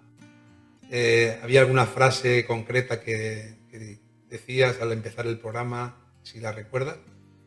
Bueno, eh, cuando empezamos el tren de la vida, que es el magazine, que mm, el book insignia, ¿no? De, toda mi, la producción que, que, hacemos y que yo encabecé en aquellos tiempos. Eh, estuvimos, de hecho, en Radio Amistad, que cuando Radio Amistad empezó a, mediados de los 80, un poquito más, eh, era la única emisora evangélica que tuvo veintitantas ciudades abiertas y había gente como Enrique Montenegro, Esperanza, había, en medio había una mezcla, ¿no? Pero había buenos programas, ¿no? Y entonces allí empezamos el tren de la vida, justamente. El tren de la vida también lo tuvimos durante un corto periodo de tiempo con mi amigo Francisco Javier en, la propia Onda Cero, por las noches, durante una temporada. Eh, era de una hora en ese caso. El Tren de la Vida es un magazine de tres horas con entrevistas diversas, música, curiosidades, etc. Eh, pero cuando yo empecé en el año 1992, en la primavera, eh, este magazine del Tren de la Vida, el lema era contamos la vida en clave diferente. y es, estamos comprometidos con la verdad y contamos la vida en clave diferente. Y cuando yo empezaba en aquel tiempo, aún así, había gente en nuestro ámbito que decía, este programa es demasiado mundano, porque entrevistas aquí a toda la gente de la... Que, digo, pero eh, es que la gente real es así, hay que ir a hablar con todo. Y la mayoría, todos los, la inmensa mayoría de los entrevistados eran pues eh, especialistas en cada tema, periodistas, escritores, deportistas, gente común y corriente, pastores, teólogos eh, y mucha gente de, bien, de, científicos, médicos, bueno, infinidad, infinidad, son cientos los que han pasado, algunos muy famosos. También entrevistaba gente no creyente, como a Fernando Sabater, el famoso filósofo, y lo entrevisté varias veces, a Bernardo, a, Bernabé Tierno. Eh, eh, entonces, y a otros muchos, ¿no? Y, todo eso ha ido avanzando. Y el formato del tren de la vida, y yo me alegro, lo han ido adoptando otros, Radio Encuentro, Solidaria, eh, todas las emisoras que son ahora vanguardistas, Radio eh, Dynamic Radio, eh, que tienen unos periodistas como Lucho Panduro, Juan Carlos Parra, periodistas también, ¿eh? que, que han ejercido en la universidad y que están muy preparados, que son grandes amigos y yo me alegro hay una generación de gente que ha hecho su trabajo, ha hecho los deberes. Y, estos han, tomado, estos y otros, el formato de, en, varios de sus programas del tren de la vida, en, magazines de este tipo. Quiere decir que en aquel tiempo se decía que esto era mundano, pero ahora ya no, es que lo que nos estábamos es adelantando al futuro, a conectarnos con la corriente social. Si no, aquí la gente no nos escuchaba. Si cantábamos solamente, hacíamos cultos, pues la gente decía, bueno, pues para eso me voy a una iglesia. Pero, y, esto, esta es una alegría, creo que ese formato lo reconocen varios, ha sido un formato que se ha implantado y, hay gente de nueva generación que tiene mucho, tiene mucho chance y tiene mucho por delante, que pueden dar mucho de sí. Contamos la vida en clave diferente. Sí, señor. ¿Qué es, qué es lo diferente que, contáis eh, las 24 horas del día en, Onda Paz para que nuestra audiencia se sitúe y pueda entender cuál es el mensaje eh, que se transmite en Onda Paz. Pues mira, la vida, primero la vida con Jesús. Jesús no es un mito, por supuesto que no, no es una quimera, no es un bluff. eh, eh, además, yo, yo soy una persona, a día de hoy ya, después con toda la trayectoria de los años, de que yo perder el tiempo por una historieta religiosa, que aunque fuera mística y que a mí me, llamara la atención tal y cual, eh, habiendo leído y visto y oído y ido y venido en muchas direcciones ya, yo yo, yo no, no sería capaz de perder el tiempo en algo miserable, en algo que me que fuera que fuera eh, que fuera un sinsentido, hablar por hablar de la religión o de incluso de Jesús o del Nuevo Testamento, de la Biblia, ¿para qué? ¿Para nada? No, no, el tema, la diferencia está en que esto está en nuestra alma mater, está en nuestro interior. Eh, Jesús vive, Él está vivo, más vivo que nunca, siempre lo estuvo. Después de, venir al mundo y de padecer lo que padeció, y la paradoja es que el Dios que se hizo hombre muere en una cruz para salvarnos a nosotros de la condenación eterna. Esto es una locura de amor inexplicable humanamente hablando. Entonces, eh, la, verdad es que contamos la vida porque tenemos percepciones diferentes de la vida los, cuando nacemos de nuevo. Tenemos otros valores en la vida, tenemos otra perspectiva de la vida, tenemos otra actitud ante la vida, diferente a la, a la convencional. Y eso viene por la gracia de Dios. No somos mejores que nadie. Dios nos libre de pensar eso. Somos como los demás mortales, pero hemos reconocido que sin Cristo estamos perdidos. Y Él nos ha, ha perdonado mis pecados al confesarle, nos ha dado vida nueva y nos ha convertido en, en sus hijos. Y ahora además en sus colaboradores, cosa que tú haces y que yo hago. Tú eres pastor, eres comunicador y entonces estamos a su servicio. Y oye, qué felicidad. Te lo digo de verdad, 50 años después. Yo hoy mismo estoy hablando y estoy interiormente emocionado. Me emociona Jesús. Cada día que hablo con Él por las mañanas o por las tardes y muy especialmente en las noches que me gusta tanto, ¿no? Paso un tiempo y es una felicidad estar con Jesús. Es, es, es como el, el- el amigo del alma. Eh, luego te instruye tanto, luego a amarle, a adorarle, a admirarle, servirle, hablar a corazón abierto con Él y ver las respuestas eficaces que Dios también trae para nuestra vida cuando oramos, cuando hablamos con Él. Él nos responde y nos ayuda. Otras veces atravesamos pruebas también, Dios permite, para nuestra madurez. Y, y nada, y estamos ahí, donde tenemos que estar, no nos venimos abajo, ni mucho menos. La vida, la vida, eh, Julio, es como, como ese tren, ¿no? ¿Verdad? El tren de la vida. Como ese tren que nos lleva desde un punto de partida a un destino. Y, y esa es justamente la pregunta eh, que nuestros amigos estarán haciendo, ¿no? En cuanto a su destino. ¿Cuál es el destino de la humanidad? ¿Qué va a pasar el día que yo parta de este mundo? Eh, ¿Dónde voy a ir? ¿Qué dice Jesús acerca de este tema? Eh, yo creo que conocer a Jesús eh, ha hecho que nuestro destino eterno cambie por completo. Totalmente. ¿En qué sentido, eh, cómo te sientes tú pensando cuando piensas en la eternidad o cuando piensas eh, que algún día dejarás este mundo? Eh, ¿Qué sentimiento es el que golpea tu, tu corazón?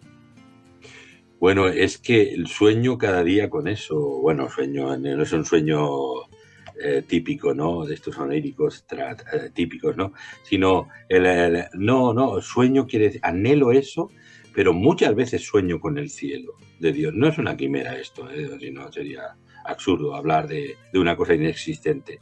Eh, eh, para engañarnos a nosotros mismos, o un subterfugio psicológico para creerte una milonga que, que no tiene, que no tiene ni pies ni cabeza. Pero no, no, es que es real. Hay una fuerza viva que está en tu interior, ríos de agua viva. Es la presencia del Espíritu de Dios en nosotros. Es como una turbina que bulle en nosotros. Y esto es, me hace pensar, el cielo está cada vez más cerca.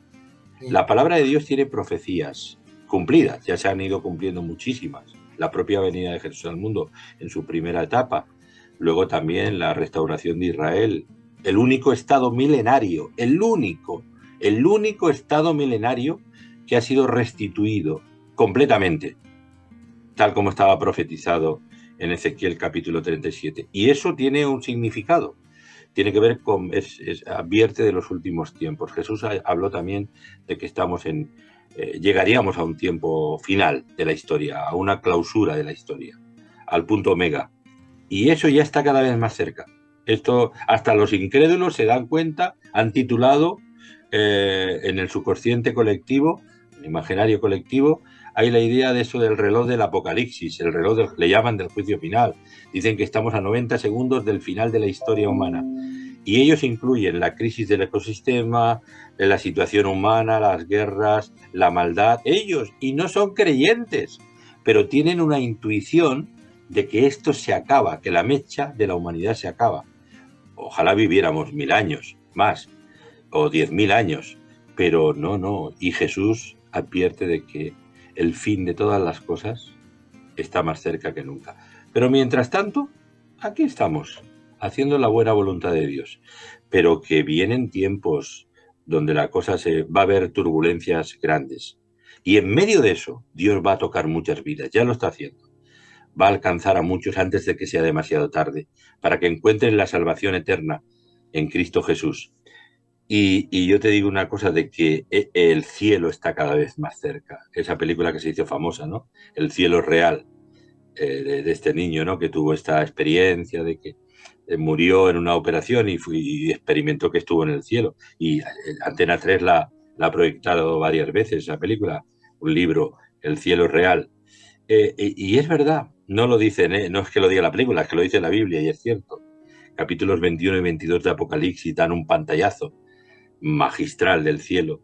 Pero eh, Jesús dijo, en la casa de mi Padre muchos lugares hay para vivir. Voy pues a preparar lugar para vosotros. Porque donde yo estoy, vosotros vais a estar conmigo. Y, esto es verdad. El cielo es un lugar, es la casa de Dios. Es un mundo perfecto. El apóstol Pedro en su segunda carta a, los cristianos de, llamados de la dispersión de aquel tiempo que estaban por dispersos por el, todo el mundo, les escribe una carta universal, eh, Pedro, desde Roma, en aquel entonces, y les habla de los cielos nuevos y la tierra nueva, donde mora la justicia perfecta. Y algunos dicen, bueno, esto es el ideal de la humanidad, es la utopía, esto es lo que todos quisiéramos. No, no, pero ese mundo llega, un mundo perfecto. Es un mundo rediseñado, es un mundo redimido, es un mundo transformado es un proyecto nuevo que Dios tiene para una nueva humanidad. Y en esa estarán los que hayan confiado en Cristo a tiempo, porque el purgatorio no existe. Eso es un invento, ni siquiera, ni siquiera en la, en tradición católica en su pura esencia existe. Es un invento de Dante Alighieri, de, de popular, pero el, no, es el aquí y ahora. O tomas la decisión de tener un encuentro vital con Cristo que te ama y te está esperando, a cualquiera que nos oye ahora, o si lo dejas pasar, luego no, no, no hay redención posible, es el aquí ahora. Y gracias a Dios que nos da la oportunidad de haber nacido, de vivir y de poder elegir entre sí el bien o el mal, la bendición o la maldición, la vida o la muerte. Escoge hoy la vida, dice el Señor. Y la vida es Cristo, el camino, la verdad y la vida. Nadie puede llegar a, Dios el Padre si no es por medio de Jesucristo. Por lo tanto, esta es la realidad y estamos a tiempo todavía, todavía. Por lo tanto, mm, nuestros oyentes y los tuyos especialmente, y te agradezco mucho esta entrevista, de verdad, Roberto, sabes, además del aprecio que te tengo, eh, porque creo que nos da la oportunidad de decirle a la gente que, que antes de que sea demasiado tarde, ahora es el tiempo.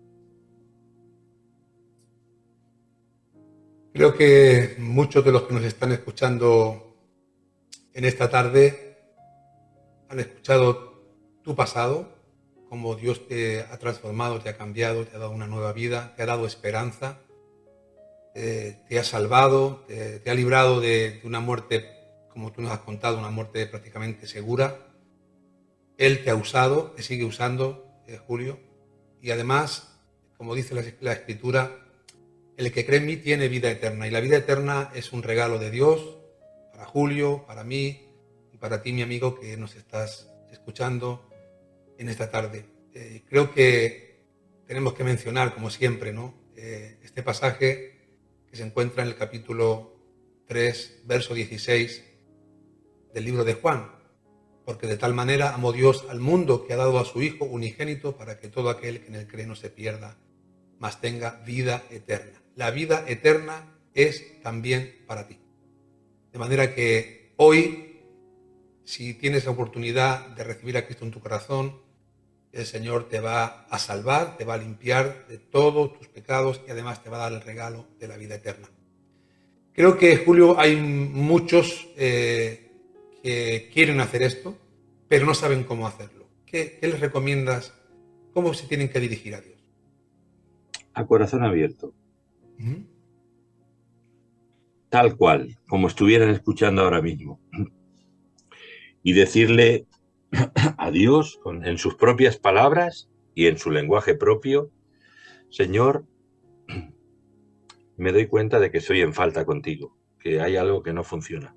Todos estamos tocados de algo. Hay una cosa que nos, nos caracteriza a todos los seres humanos y, que, que, manifiesta claramente que todos somos pecadores. Y es el tema, perdón, es el tema de, de la mentira.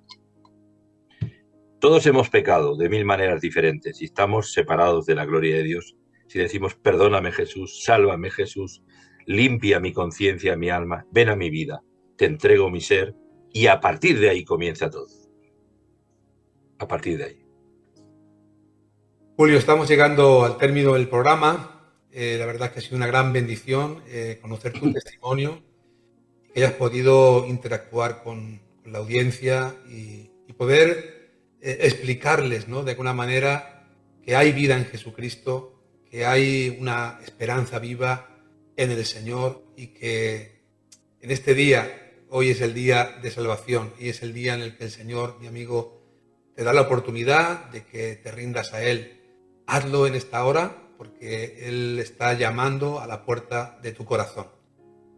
Y para terminar, Julio, eh, bueno, decir que creo que hay muchos que se han quedado con las ganas de, saber cómo pueden encontrar el dial de Onda Paz para poder seguir escuchándote eh, predicar el Evangelio, además que la programación son 24 horas al día, día y noche.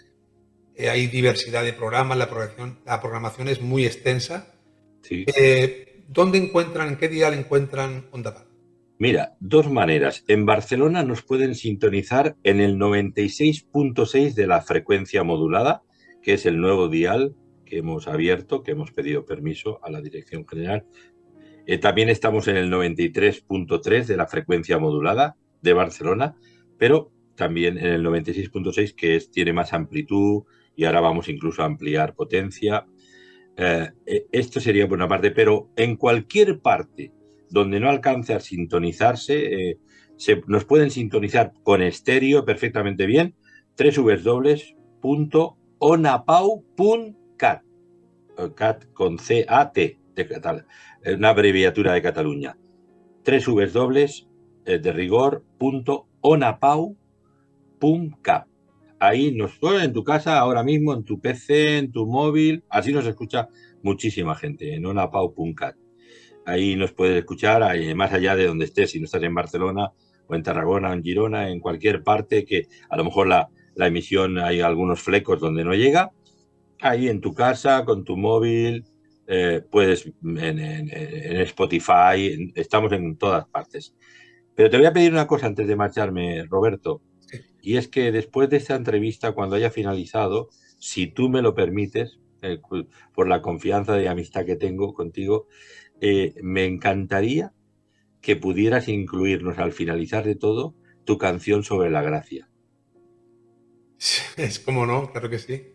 es que la gente tiene que escuchar esa canción y entenderá también mucho de lo que estamos hablando en cuanto a mis propias palabras, porque es, bellísima, aparte que tienes una voz magnífica. Y, es sobre la gracia, es una canción extra, bueno, tus canciones, todas ellas, ¿eh? pero mm, esta, esta canción creo que es, es muy especial, la gracia de Dios. Pues mis queridos amigos, eh, como les he dicho, llegamos al término del programa. Eh, mm, decirte gracias, Julio, Gracias también por abrirnos las puertas de Onda Paz para que el programa eh, Algo Dios va a hacer se pueda emitir en las tardes, aunque todavía se está, se está preparando el tema, pero por la gracia de Dios y con el favor de Dios, pues nuestros amigos también nos van a poder escuchar dentro de la programación de Onda Paz. Así que, eh, pues en nombre de, de todo el equipo de, de, Algo Dios va a hacer, te damos infinitas gracias porque lo que queremos es que el Evangelio se difunda eh, cuanto más mejor y que llegue a cuantos más lugares también eh, mejor. Julio, tenemos una costumbre aquí que no me la voy a saltar contigo y es que siempre le dejamos un minuto a solas a nuestros invitados por la audiencia. De manera que yo me, me, tengo que retirar y ahora te quedas tú a solas con la audiencia para que tú le digas lo que sientas en tu corazón, lo que tú quieras. Solo reseñar también de que a partir de este mes de mayo, los jueves por la tarde a una buena hora, entre las 5, las 6 o 6 o las 7, que es una buena hora de tarde, eh, eh, va a aparecer el programa, eh, tu programa cada jueves por la tarde, para nuestros oyentes.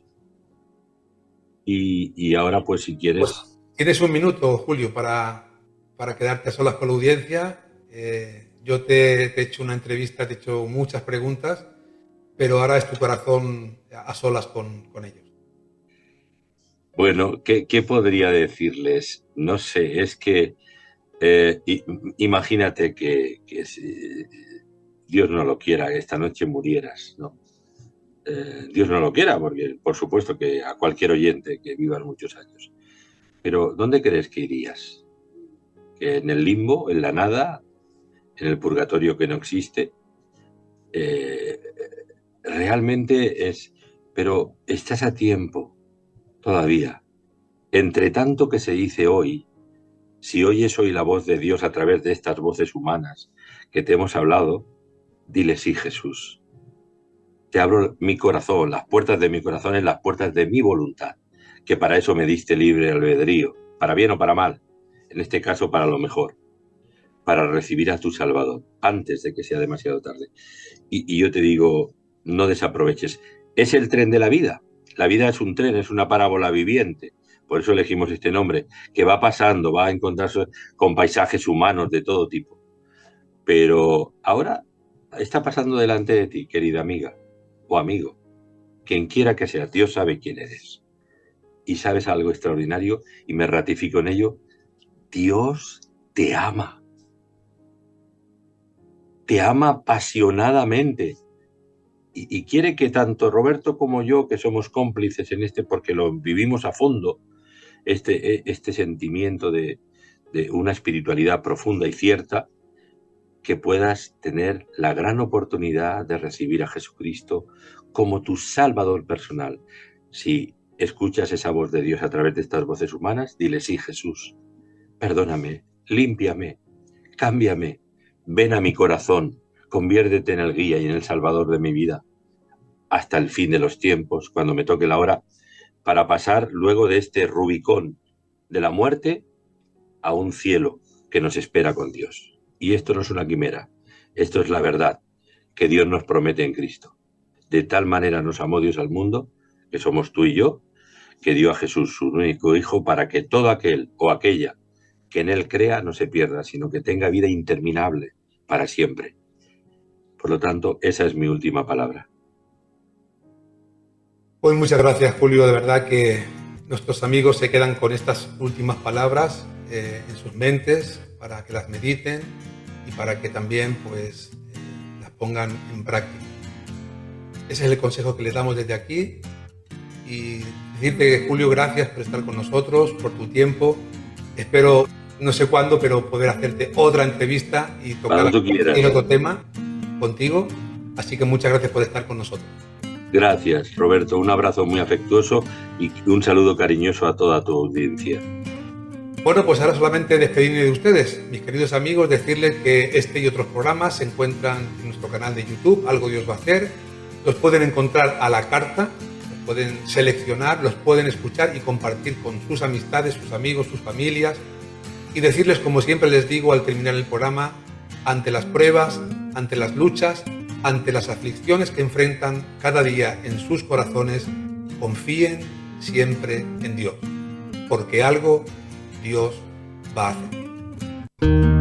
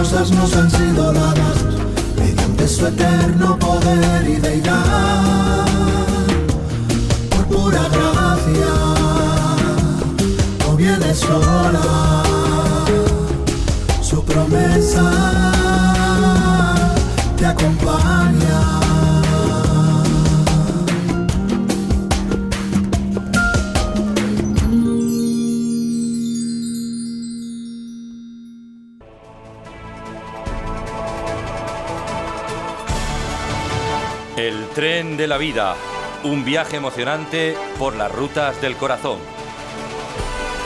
Un viaje inolvidable a ritmo de tren.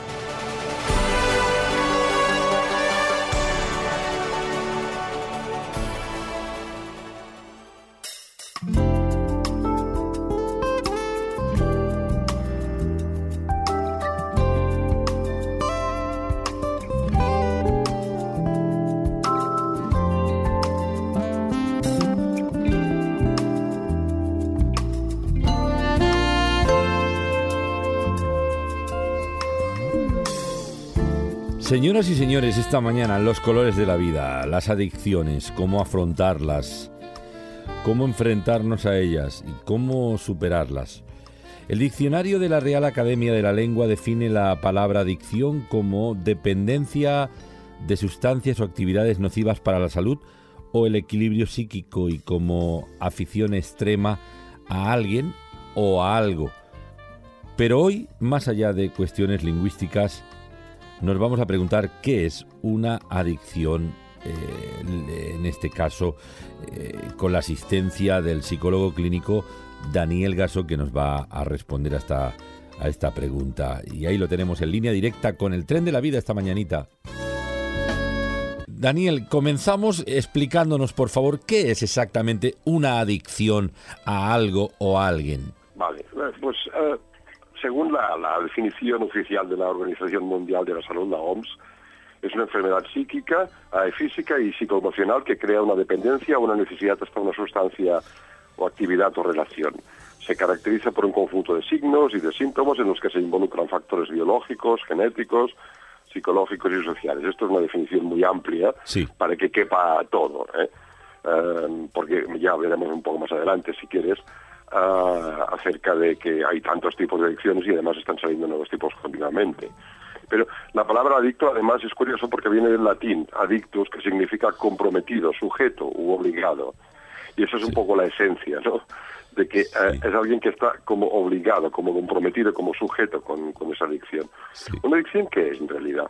Desde el punto de vista quizá de la psicología, eh, eh, una adicción es un intento fallido de solución o de escape eh, de un conflicto profundo que existe en la persona y que permanece sin cerrar y sigue presionando su experiencia vital y la, o sea, la experiencia vital de la persona, influenciando en sus decisiones, en su percepción del mundo, en su percepción de sí mismo, en cómo ve a los demás.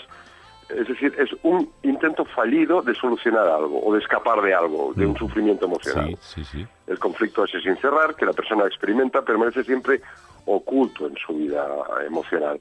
A veces incluso fuera de su conciencia. Es decir, la persona no es consciente de que tiene un conflicto que le causa dolor emocional. Ahora no hay tiempo para extendernos en eso, porque es muy profundo, eso merecería casi un programa por sí mismo, Claro. ¿no? pero eh, es un conflicto que está instalado en sus recuerdos y le produce un sufrimiento latente, de modo que la persona se siente incapaz de acabar con su dolor emocional. ¿Y entonces qué hace? Pues como hacemos todos, busca un anestésico para apaciguarlo o evadirse de ese dolor, de ese malestar. Sea, en realidad, una adicción es un intento fallido de buscar anestesia para eh, evadir un malestar interior. Pues eh, y yo creo que es una explicación bastante interesante, así a voz de pronto. Pero ¿qué tipos de adicciones hay también?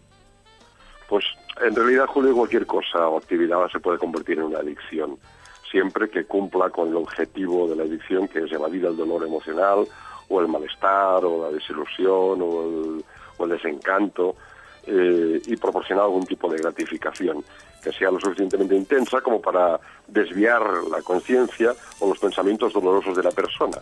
Así que cualquier cosa, para unos puede ser el trabajo y para otros, eh, yo que sé, coleccionar cualquier cosa.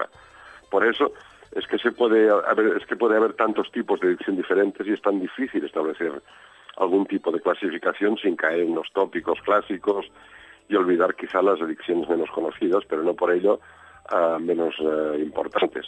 Así que nos podemos limitar a mencionar uh, las que estadísticamente son más habituales, Sí, las que exactamente. se conocen más habitualmente. ¿eh? Eso están, estas adicciones están descritas en el, en el manual de diagnóstico eh, de la salud mental, de estadístico y diagnóstico de salud mental, ¿vale? Eh, hay diferentes eh, ediciones de este manual que con el tiempo y con la investigación científica se van, se van mejorando, se van ampliando, se van transformando. Entonces, las adicciones se clasifican dentro de los trastornos relacionados con sustancias, son unas de ellas.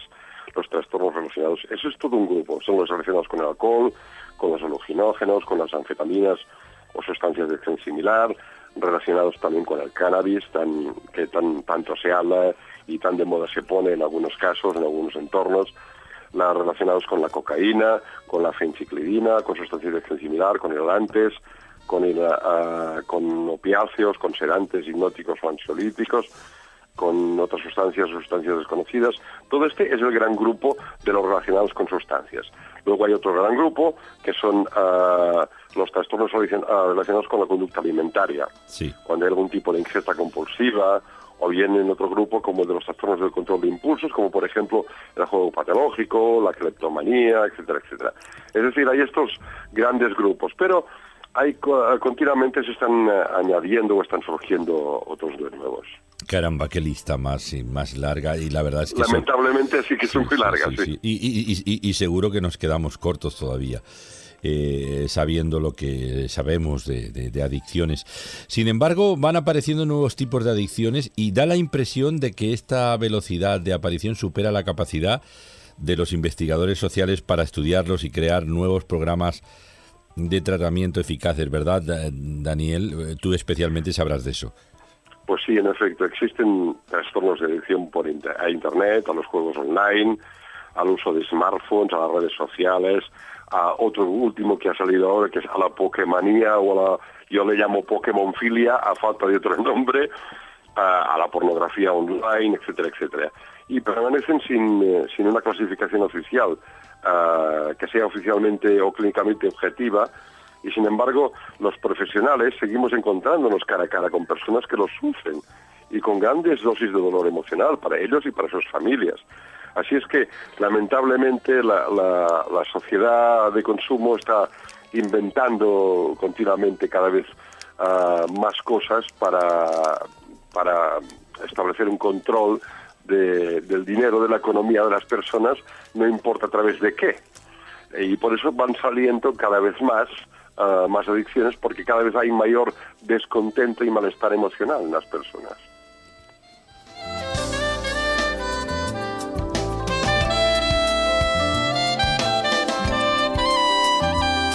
Eh, entonces, ¿cómo actúan las adicciones? ¿Tienen un mecanismo especial de funcionamiento, Daniel? Sí, ah, es importante no olvidar que, que una adicción empezó, como hemos dicho antes, como un intento eh, equivocado, errático de solucionar un problema que produce sufrimiento emocional. El conflicto puede estar relacionado con el concepto que tiene la persona de sí misma, o es decir, con su identidad, o con el, y el núcleo del problema suele haber una necesidad insatisfecha de afirmación, de afecto y de aceptación. La persona se siente mm, mm, absolutamente fuera de lugar, ¿no? que está latente en la persona que le produce un dolor emocional y le obliga a buscar algún tipo de anestesia que le proporcione alguna gratificación o le ayude a desconectar de ese malestar. Todo, todo, en realidad todo empieza con el malestar, con el dolor eh, interno de la persona, con la insatisfacción, con la frustración, etcétera, etcétera. Esto genera una necesidad de evadirse, de desconectar del problema, porque el problema siempre está ahí, siempre está mm, continuamente emitiendo señales. ¿no? Eh, y esto origina conductas de qué? Pues de buscar alguna gratificación, eh, algo que produzca, aunque sea temporal, un- una anestesia, una desconexión. Cuando la persona la obtiene, esta conducta queda como fijada y, va a repetirla cada vez para obtener lo mismo, porque la causa del dolor no se solucionó, solo nos anestesiamos. Es como, yo siempre pongo el mismo ejemplo, es como acudir al dentista cuando nos duele una muela porque una caries causó una infección. Y, sería como marcharnos solo con la anestesia puesta, ah, porque lo único que queremos es que se marche el dolor. Pero en realidad no hemos solucionado el problema, porque el problema es la infección. Eh, hay que trabajarlo con antibióticos, no con anestesia. Entonces, es un poco, eh, ese, ese tema es, el- es como caer en, en un círculo vicioso, ¿no? Esto generó, ¿qué ocurrió con, con este hábito de buscar anestesia? Pues que generó en nuestro cerebro, el soporte físico de nuestra mente, como una especie de red de conexiones, ¿no? Eh, como dice tanto el, archiconocido Álvaro Punset, pues eh, las conexiones neuronales, ¿no? Pues se generaron una serie de conexiones que dejan una huella muy profunda, es como una ruta, como una autopista, como una autovía. La autovía de buscar la desconexión y el bienestar o, o de abandonar el malestar eh, de- emocional. Y esta autovía deja una huella profunda a causa de la intensidad de la sensación de bienestar que nos proporciona cuando tomamos el anestésico, sea el que sea. Y al fin, ¿qué pasa? Pues que esta ruta se acaba automatizando. A la ruta de conexiones eh, acaba siendo automática y tendemos cada vez a repetirla eh, con más frecuencia. Que cuando mm, surge de nuevo el malestar eh, emocional, eh, el hastío, la, la tristeza, etcétera, etcétera, pues entonces recurrimos otra vez a la misma autopista. Claro, claro. Entonces, ¿el problema de una adicción es solo el conflicto emocional de la persona? Pues lamentablemente no solamente ese conflicto emocional, ni mucho menos. ¿eh? Eh, eh, existe un problema añadido común en las adicciones y suele ser que cuando recurrimos a este anestésico para desconectar del malestar, es como si hiciéramos un pacto con el anestésico en sí, digamos. Y eso es eh, porque el mecanismo de toda la adicción tiene sus propias condiciones de uso. Eh, por ejemplo, si yo cuando me encuentro hastiado, triste, desencantado, enfadado, etcétera, etcétera, recurro al cannabis, pues eh, ¿qué pasa? Que el cannabis tiene sus propias reglas, digamos, ¿no? Y nos obliga. ¿Qué es como hacer un pacto y qué nos dice? Pues nos dice, yo te sacaré del, del dolor, del malestar, del hastío, de la decepción cada vez. Es decir, te pondré de buen humor. Pero a cambio tú me necesitarás cada vez más. Y además modificarás tus comportamientos para seguir contigo y todo será sacrificable para conseguirme. Y por último, me cederás el control de tus decisiones, de tus prioridades, de tus horarios y de tus relaciones. Esas cuatro cosas son ah, las es como una especie de constitución para que nos entendamos o como una especie de pacto o de contrato que la persona que empieza con, con un anestésico ah, y se convierte en una adicción es un contrato que firma, digámoslo así. Sí, sí, así es. Eh, eh, eh, tenemos que, que ser recurrentes otra vez y, decir que la causa, la etiología, ¿qué, ¿cuál es la razón profunda de que causa las adicciones? Pues intentando sintetizar, Julio, podríamos decir que una de las causas principales de las adicciones tiene su origen en un desarrollo deficiente, es decir, no saludable de la vida emocional de la persona, junto a una gran accesibilidad de los recursos anestésicos. Es decir, lamentablemente son muy accesibles hoy en día. Y además hay un bajo nivel de referentes y valores sociales para ayudar a las personas a elegir y a, sobre todo a los jóvenes, a elegir y a discernir a la hora de elegir sus recursos para solucionar su malestar emocional. ¿Qué hace? Muchas veces no, eh, no solamente gente joven, ¿eh? Eh, también le pasa a gente de mediana edad, etcétera. Pero sobre- ¿qué hace sobre todo la gente joven? Pues me encuentro mal, me encuentro decepcionado, me encuentro hastiado, me encuentro enfadado y, además tienen problemas especiales de identidad porque su, su entorno no se ha desarrollado bien, su concepto de sí mismo, su identidad, etcétera, etcétera. Pues eso hace que me encuentre mal. Eso hace que me sienta que soy nadie. Eso hace que, que tenga necesidad de evadirme de este malestar. ¿Cómo lo hago? A ver, ¿qué hace todo el mundo? Pues, eh, a ver, se van a según qué lugares, según qué entornos, y a fumar porros, por ejemplo. Y resulta que descubro que cuando me fumo un porro, primero que me aparecen un montón de nuevos compañeretes y amiguetes y amiguetas. Eh, eso significa que, claro, molo más. Pero además de molar más, además resulta que eso produce una reacción química en mi cerebro y hace que me encuentre pues más optimista y mejor durante un tiempo.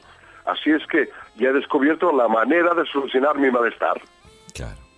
Pero, y como nadie antes me ha, me ha proporcionado ah, criterios y valores ah, y principios suficientemente firmes como para saber solucionar mi conflicto, mi malestar, sin recurrir a nada artificial de este tipo, pues claro, es la única opción que veo. Claro. Claro, sí, sí, todo, todo tiene su explicación. Pero eh, eh, pensando en, las adicciones, ¿existe la personalidad adictiva? ¿Esto se hereda? Ah, sí, esa es una pregunta que muchas personas se hacen porque eh, sí que alguna vez alguien se atrevió a publicar algún tipo de estudio, etcétera, donde parecían, y digo parecían solo afirmar que esto, que la personalidad adictiva era heredable. Es decir, que un adicto nace, no se hace, ¿no? Pero desde el punto de vista de la psicología lo que existen no es eso, sino son personalidades con un perfil predispuesto a desarrollar sentimientos de inseguridad y un elevado nivel de intensidad de, las vivencias, es decir, viven muy intensamente cualquier cosa que les pase y son personalidades más cercanas a buscar la evitación, a evitar eh, los conflictos y el malestar y huir de la confrontación de los problemas. Este es el perfil de personalidad que quizá eh, en un entorno mm, en un entorno donde se favorezca eso, pues eh, puede darse o puede ocurrir algún tipo de adicción. A todo esto hay que añadir la influencia del entorno de desarrollo de la persona, su aprendizaje de los métodos, de las maneras en que ha aprendido a afrontar la, la contrariedad, el malestar y las dificultades, y el control de sus impulsos. Es decir, que podríamos afirmar que no se hereda la personalidad adictiva, pero sí existe un patrón eh, de desarrollo de la personalidad que pone a la persona en un determinado riesgo que lo puede predisponer a desarrollar la adicción o alguna adicción. ¿vale? Eh, dicho de, otra manera, el entorno es eh, brutalmente importante a, a la hora de, de que la persona recurra a, a algún tipo de adicción. ¿ok? No digo que el entorno sea el único responsable, ¿eh? Eh, porque al final el responsable de cualquier adicción es la persona misma porque es quien toma las decisiones. Eso es una realidad y eso es una de las primeras cosas que hemos de saber. Pero es una herencia que en su mayor parte no se transmite genéticamente, pero sí puede transmitirse de forma ambiental, es decir, a través de la influencia del entorno próximo, a través de los aprendizajes de la persona. Claro, está, está bien, bien definida la, la cuestión. Eh, claro, eh, eh, estábamos hablando de si, si esto se hereda, y, pero todas las adicciones en su esencia son iguales. Pues no, no, desde luego cada una de ellas tiene sus peculiaridades. Por eso es fundamental que a la hora de iniciar un programa de tratamiento, un profesional evalúe el nivel y el tipo de adicción, porque hay tipos de adicción que no pueden ser tratados de forma, digamos, ambulatoria por sus características. Por ejemplo, las adicciones a determinadas sustancias, entre ellas sobre todo una de las más intensas que es la cocaína, pues eh, es muy difícil tratarla a nivel ambulatorio. Es decir, la persona que vaya a la consulta o al encuentro diariamente o al grupo, etcétera, con eso no es suficiente. Es un tipo de sustancia que genera un tipo de adicción que o se aparta a la persona durante un tiempo del entorno habitual en el que está o lamentablemente no consigue salir adelante. Entonces, hay determinadas adicciones que tienen unas características, ya sea por su intensidad, ya sea por el tipo de adicción, que se deben tratar de formas diferentes. Mm. Y ahora pasamos a, un- a un- a una pregunta que, que seguro que nos va a interesar mucho a todos. Tus respuestas a, a esta pregunta. ¿Cuál es el enfoque terapéutico para tratar las adicciones, Daniel? Vale, pues sí, efectivamente es una pregunta ahí muy amplia. Em, hay, hay muchos tipos de abordaje terapéuticos, varios, para las adicciones, y no tenemos tiempo tampoco para extendernos con detalle en cada uno de ellos, pero eh, personalmente lo que voy a hacer es centrarme en el que más conozco eh, y el que me parece a mí personalmente más práctico. Mm, Dicho de otra manera, zapatero a tus zapatos. El enfoque psicoterapéutico del perfil que se llama cognitivo-conductual, quizá algunos han oído hablar de eso, se basa en dos líneas de trabajo que deben discurrir paralelas. Imaginemos una vía de tren con dos carriles. Eh, ¿Un carril cuál es? Pues explorar y afrontar las causas que han provocado este dolor emocional en la persona. Es, es decir, trabajar con la raíz, con el origen del problema que produce esa necesidad de evasión o de desconectar. Se trata entonces de acompañar a la persona a descubrir las vivencias que le han producido ese dolor latente del que necesita evadirse continuamente y ayudarla a reinterpretar esas vivencias de una manera con un enfoque absolutamente diferente, más objetivo y centrado en el presente, en el pasado. Siempre lo hemos dicho, eh, mm, las personas no somos el producto del pasado.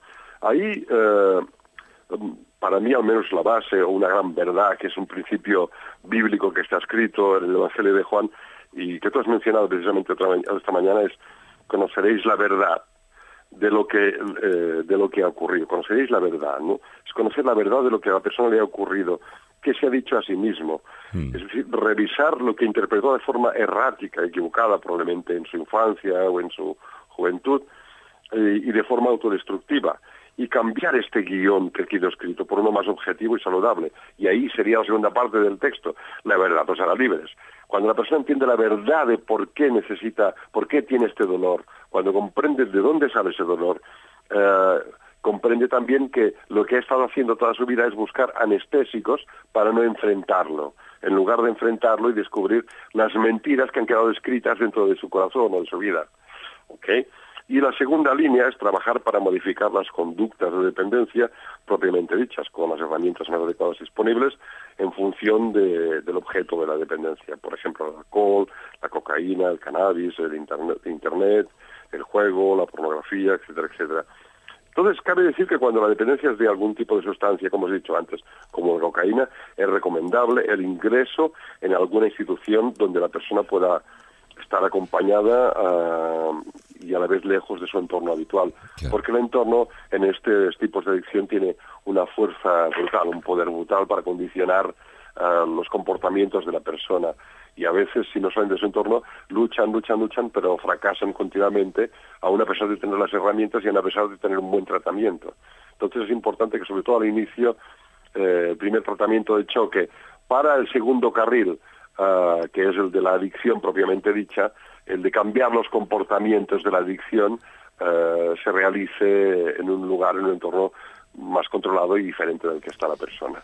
Estamos hablando con el psicólogo clínico Daniel Gasó sobre eh, adicciones, adicciones diversas y, cómo enfrentarnos a ellas o enfrentarse y cómo superarlas. Bueno, eh, eh, nos está dando un diagnóstico y, también algunas pautas. Pero ahora entramos en un tema que eh, es, el papel de la familia, eh, de una persona. ¿Cuál es el papel de una familia que sufre una adicción en la solución del, del problema para poder encontrarla? Sí, pues el papel es un papel muy importante del entorno más cercano a la persona, a la familia y los amigos cercanos. A la persona afectada deben trabajar en equipo. Es muy importante. Son como coterapeutas realmente. Deben trabajar en equipo con él o con los terapeutas. Son los principales coterapeutas, eh, ya que su papel es fundamental en diferentes momentos del proceso de recuperación. Es muy importante que se entienda eso. Las familias o amigos o el entorno más cercano tienen papel fundamental y se han de ver como coterapeutas, como un tándem. Eh, entonces seguimos con la con el tema de la familia, pero en esos momentos claves eh, en los que la familia juega un papel vital, ¿cuáles son? Vale, pues hay dos momentos clave. eh, hay más, pero sobre todo, principalmente hay dos grandes momentos. Primero, el momento en que la persona toma conciencia de su problema y decide ser ayudada. Esa decisión es la clave. Y el segundo es el momento de la aplicación de las pautas psicoterapéuticas una vez involucrado en el programa de tratamiento. Es decir, dicho de otra manera, eh, el primero es el día que yo me doy cuenta de que el problema me supera y que necesito ayuda, que no controlo como, como tantas veces se dice. Y el segundo es, vale, pues ahora, mm, ¿qué hago? ¿Y cómo mantengo lo que hago? Entonces aquí nos haría falta, Daniel, si pudieras explicarnos un poco más, ampliar eh, cómo son esos dos momentos claves un poquito más a fondo. Vale, pues el primero, Julio, es que eh, es el, el momento, como decíamos, de toma de conciencia del problema, que es la clave de más del 50% de la solución. Sí. La mitad de la solución cuando la persona dice, tengo un problema, tengo una adicción y no puedo superarla, pero reconozco que está trastornando mi vida que se está trastornando la- al- mi vida en todos los aspectos, incluso en mis relaciones y con mi familia y mi entorno, y me trastorna hasta físicamente, psíquicamente. Cuando la persona reconoce eso, esa es, eh, es el momento clave, eh, el momento de tomar conciencia. Cuando toma conciencia de su trastorno, eh, es un momento mm, que tiene como consecuencia directa e inmediata la búsqueda de ayuda. Cuando la persona reconoce eso, al mismo tiempo reconoce que necesita ayuda y por tanto se está acercando a la solución. En mi experiencia, desde luego, Julio sería rico si hubiera tenido un billete de 10 euros por cada vez que he oído las palabras yo lo controlo en la consulta. Porque esa es la prim- el primer engaño que las personas que tienen una adicción se, se infringen a sí mismas. Yo controlo, eso no es ningún problema para mí porque yo lo controlo. Y se pasan muchos años de su vida diciendo o pensando creyendo el engaño de que, de que controlan. Pero claro, obviamente no es verdad en ningún momento. Eh, entonces, cuando la persona se da cuenta de que no controla, ese momento es vital y es más de la mitad de la solución del problema. Eh, es un momento, evidentemente, de dificultad terapéutica explicarle a la familia que deben soltar a la persona. Esa es la gran clave. Y dejarle que toque fondo para que llegue a tomar conciencia y responsabilizarse de sus comportamientos, ya que precisamente ha llegado al doloroso punto actual por intentar protegerle de llegar al momento de tocar fondo. eh, le hemos estado enseñando que puede seguir con sus conductas sin pagar las consecuencias de ello, hasta que eh, eso es muy importante. Es una, una- una- unas palabras que suelo decir a menudo muy despacio porque es muy importante que la familia pueda entender esa realidad, porque parece una crueldad, Julio. Cuando tú le dices a, a una familia, a una madre, a unos padres, que dejen que su hijo, que tiene una adicción de algún tipo, ah, yo que sé, a la cocaína o algo así, le dejen que toque fondo, parece que le estés diciendo una crueldad. Pero en realidad am, hay un principio que es muy auténtico. Hasta que el dolor de seguir igual no es superior al dolor que produce el cambio, no cambiamos.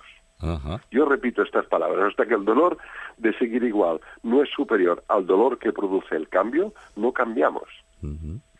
Cuando entendemos este principio, entonces entenderemos por qué hay que soltar a la persona, porque le hacemos un flaco favor cuando intentamos sostenerle a mitad de camino antes de que toque fondo, porque nos da miedo que toque fondo, porque no queremos que lo pase peor. Pero es que a menudo el dolor de, se- de verse tocando fondo es lo que nos, nos ayuda a impulsarnos hacia arriba. Es como caer en el fondo de un río en una catarata. Si, si la corriente de la catarata del río nos empuja hacia abajo y lo peor que podemos hacer es resistirnos a eso, porque seguro que nos ahogaremos. Hemos de esperar a que la corriente nos lleve abajo y desde el fondo impulsarnos en diagonal para salir. Eso es lo que enseñan en muchos lugares donde hacen, creo que se llama rafting o algo así. Sí, sí, sí. Pero para salir de debajo de la catarata, pues hay que tocar fondo y entonces coger desde allí el impulso para salir. Ah, en el segu- ¿Y cuál es el segundo momento? Pues el segundo momento que es el de la aplicación de las pautas terapéuticas y las actitudes de firmeza en el entorno familiar son vitales ahí. Cuando se establecen unas pautas, eh, es muy aconsejable disponer de las pautas por escrito, especialmente aquellas relacionadas con tareas, restricciones, etcétera, que la persona debe tener en cuenta. ¿Y disponer de qué? Pues de un contrato de comportamiento, que llamamos así, un contrato de conducta, en el que se especifican las pautas y las responsabilidades a tener en cuenta.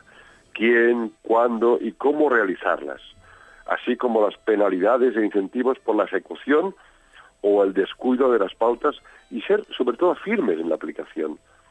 Es decir, cuando quedamos, por ejemplo, si hay un, un adolescente con una adicción a Internet, ah, con adicción grave, severa a Internet, y hemos limitado el tiempo de conexión en el ordenador a, a una hora diaria como mucho, pues hemos de ser eh, firmes a que sea una hora diaria y no más.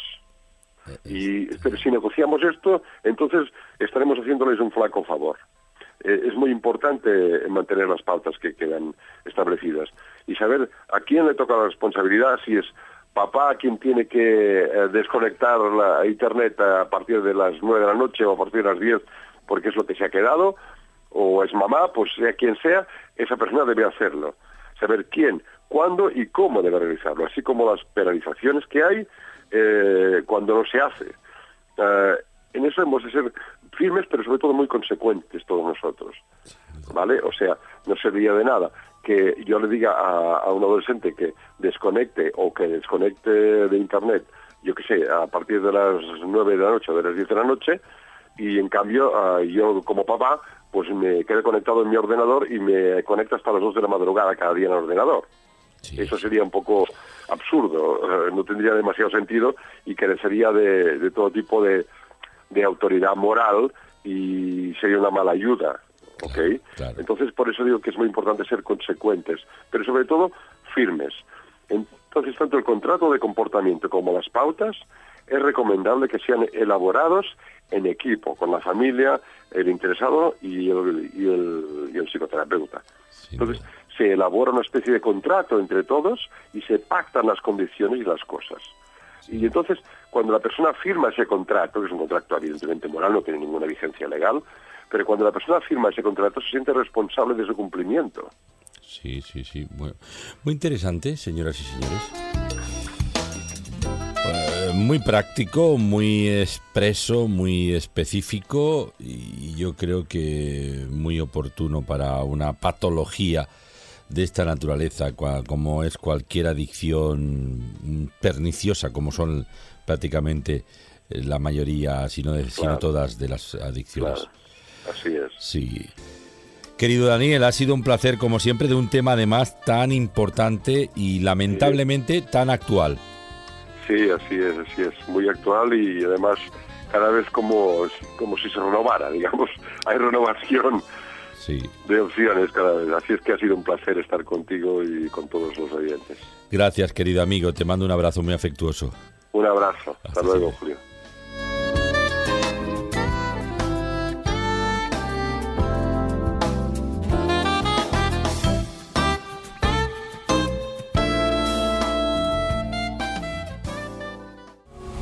Si quieres visitar nuestra página web, www.eltrendelavida.es.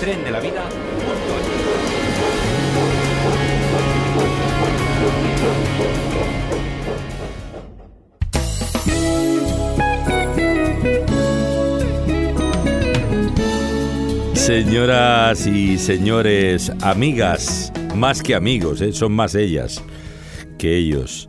Las más bellas siempre están apostadas tras sus receptores, sean móviles, eh, tablets, eh, eh, radios como tal, la radio al- clásica que siempre nos acompañan. Bueno, ha sido un viaje tremendo.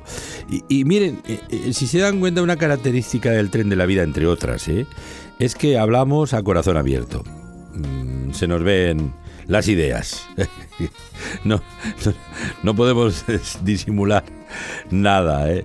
porque es una radio al natural. ¿eh? Eh, piensen que cuando estás en la radio generalista o en la radio pública, bueno, sí, eres, está bien que tengas tu propia personalidad y singularidad, que está muy bien, hay profesionales que lo, la tienen y muy bien, son, están bien dotados, pero siempre hay que tener un, hay un cierto postureo, ¿eh? porque también el minutaje y todo es diferente, las escaletas, todo.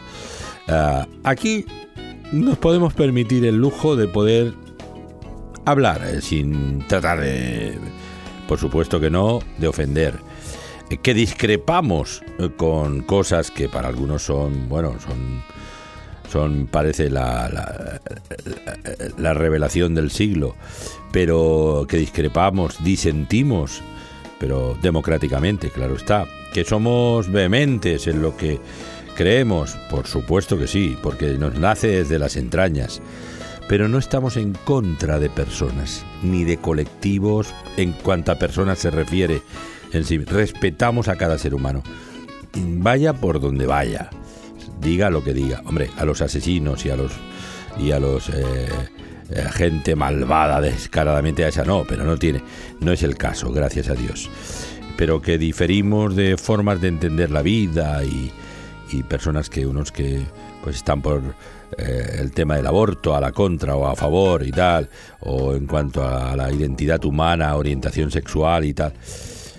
Bueno pues es- diferimos pero en democracia y decimos lo que pensamos. Por supuesto nada más faltaría que no lo pudiéramos decir.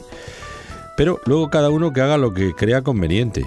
En verdad por supuesto que sí en su libertad personal eh, pero creemos que tenemos razones para, desde las entrañas, para hablar de cosas que son, eh, son buenas, son profilácticas para la salud, para la convivencia humana. Es como aquella mujer que tenía aquel cartel, ¿no? El otro día, que embarazada, a punto de dar a luz con un buche enorme, ¿no? Y, y decía, mi cuerpo no es mío, porque el cuerpo que yo tengo aquí es del hijo que va que voy a parir. Entonces ese cuerpo no es mío, es de Dios, me lo ha regalado y por supuesto, como no es mío, respetuosamente le voy a dar luz verde para la vida. Pues ahí queda eso. Bueno, pues señoras y señores, nada más y nada menos. Hoy hemos tenido a Juan Varela, magnífico como siempre, un espadachín de la palabra, brillantísimo como siempre, de temas muy interesantes y hoy ha sido un tema diferente. También hemos tenido, me han permitido hablar de mi testimonio personal, ya saben, una vida un tanto, un tanto, un tanto inquietante, pero Dios es capaz de transformar vidas humanas como la mía, por ejemplo, y la, la- la- de millones de personas que nos confesamos cristianos de verdad, no de mentira. De estos que. ¿Saben lo que quiere decir la palabra cristiano originalmente? Que fue dicha en Antioquía, porque veían a Cristo en la forma de vivir de aquella comunidad cristiana. Significa Cristo, eso decía Bill Bright, fundador de Cruzada Estudiantil. y profesional para Cristo. Cristiano significa Cristo en uno. Cristo en uno. Cristian no. ¿eh? Y entonces son pequeños Cristos, ¿no? Y bueno, sin pretender ser presuntuosos, porque no, no vamos de ese palo, ni pretenciosos, sí que la ha transformado 51 años después. Mi vida de cabo a rabo. Y estoy tan emocionado como el primer día que conocí a. Más, más, mucho más. Por lo tanto, el testimonio y luego nuestro amigo Daniel Gasó con el tema de las adicciones, pues ya, magistral. Por hoy nada más y nada menos. Les recuerdo que pueden escribirnos a Julio Pérez, arroba el tren de la vida.es para cualquier consulta, para cualquier cuestión de su interés. Estamos buscando patrocinadores.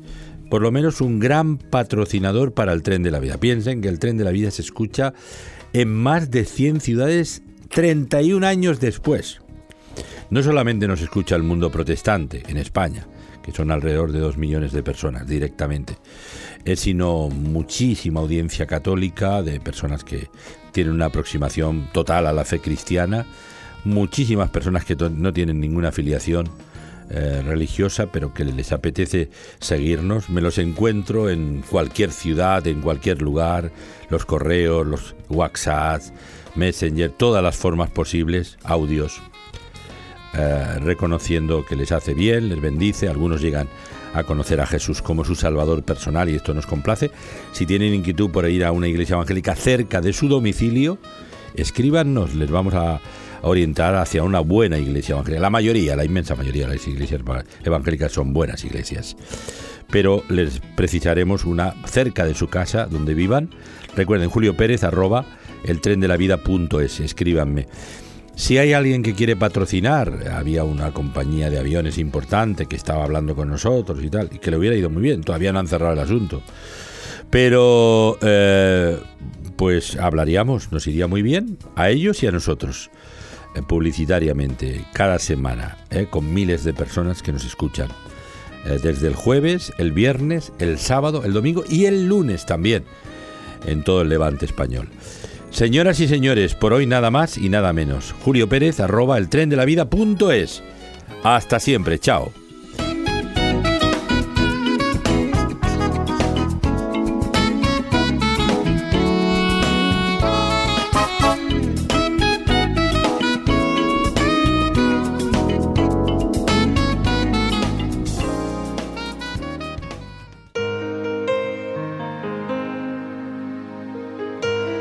Las iglesias evangélicas, un lugar de paz y de amistad. Puedes asistir libremente a la iglesia evangélica más cercana de tu barrio o de tu población. Serás muy bienvenido.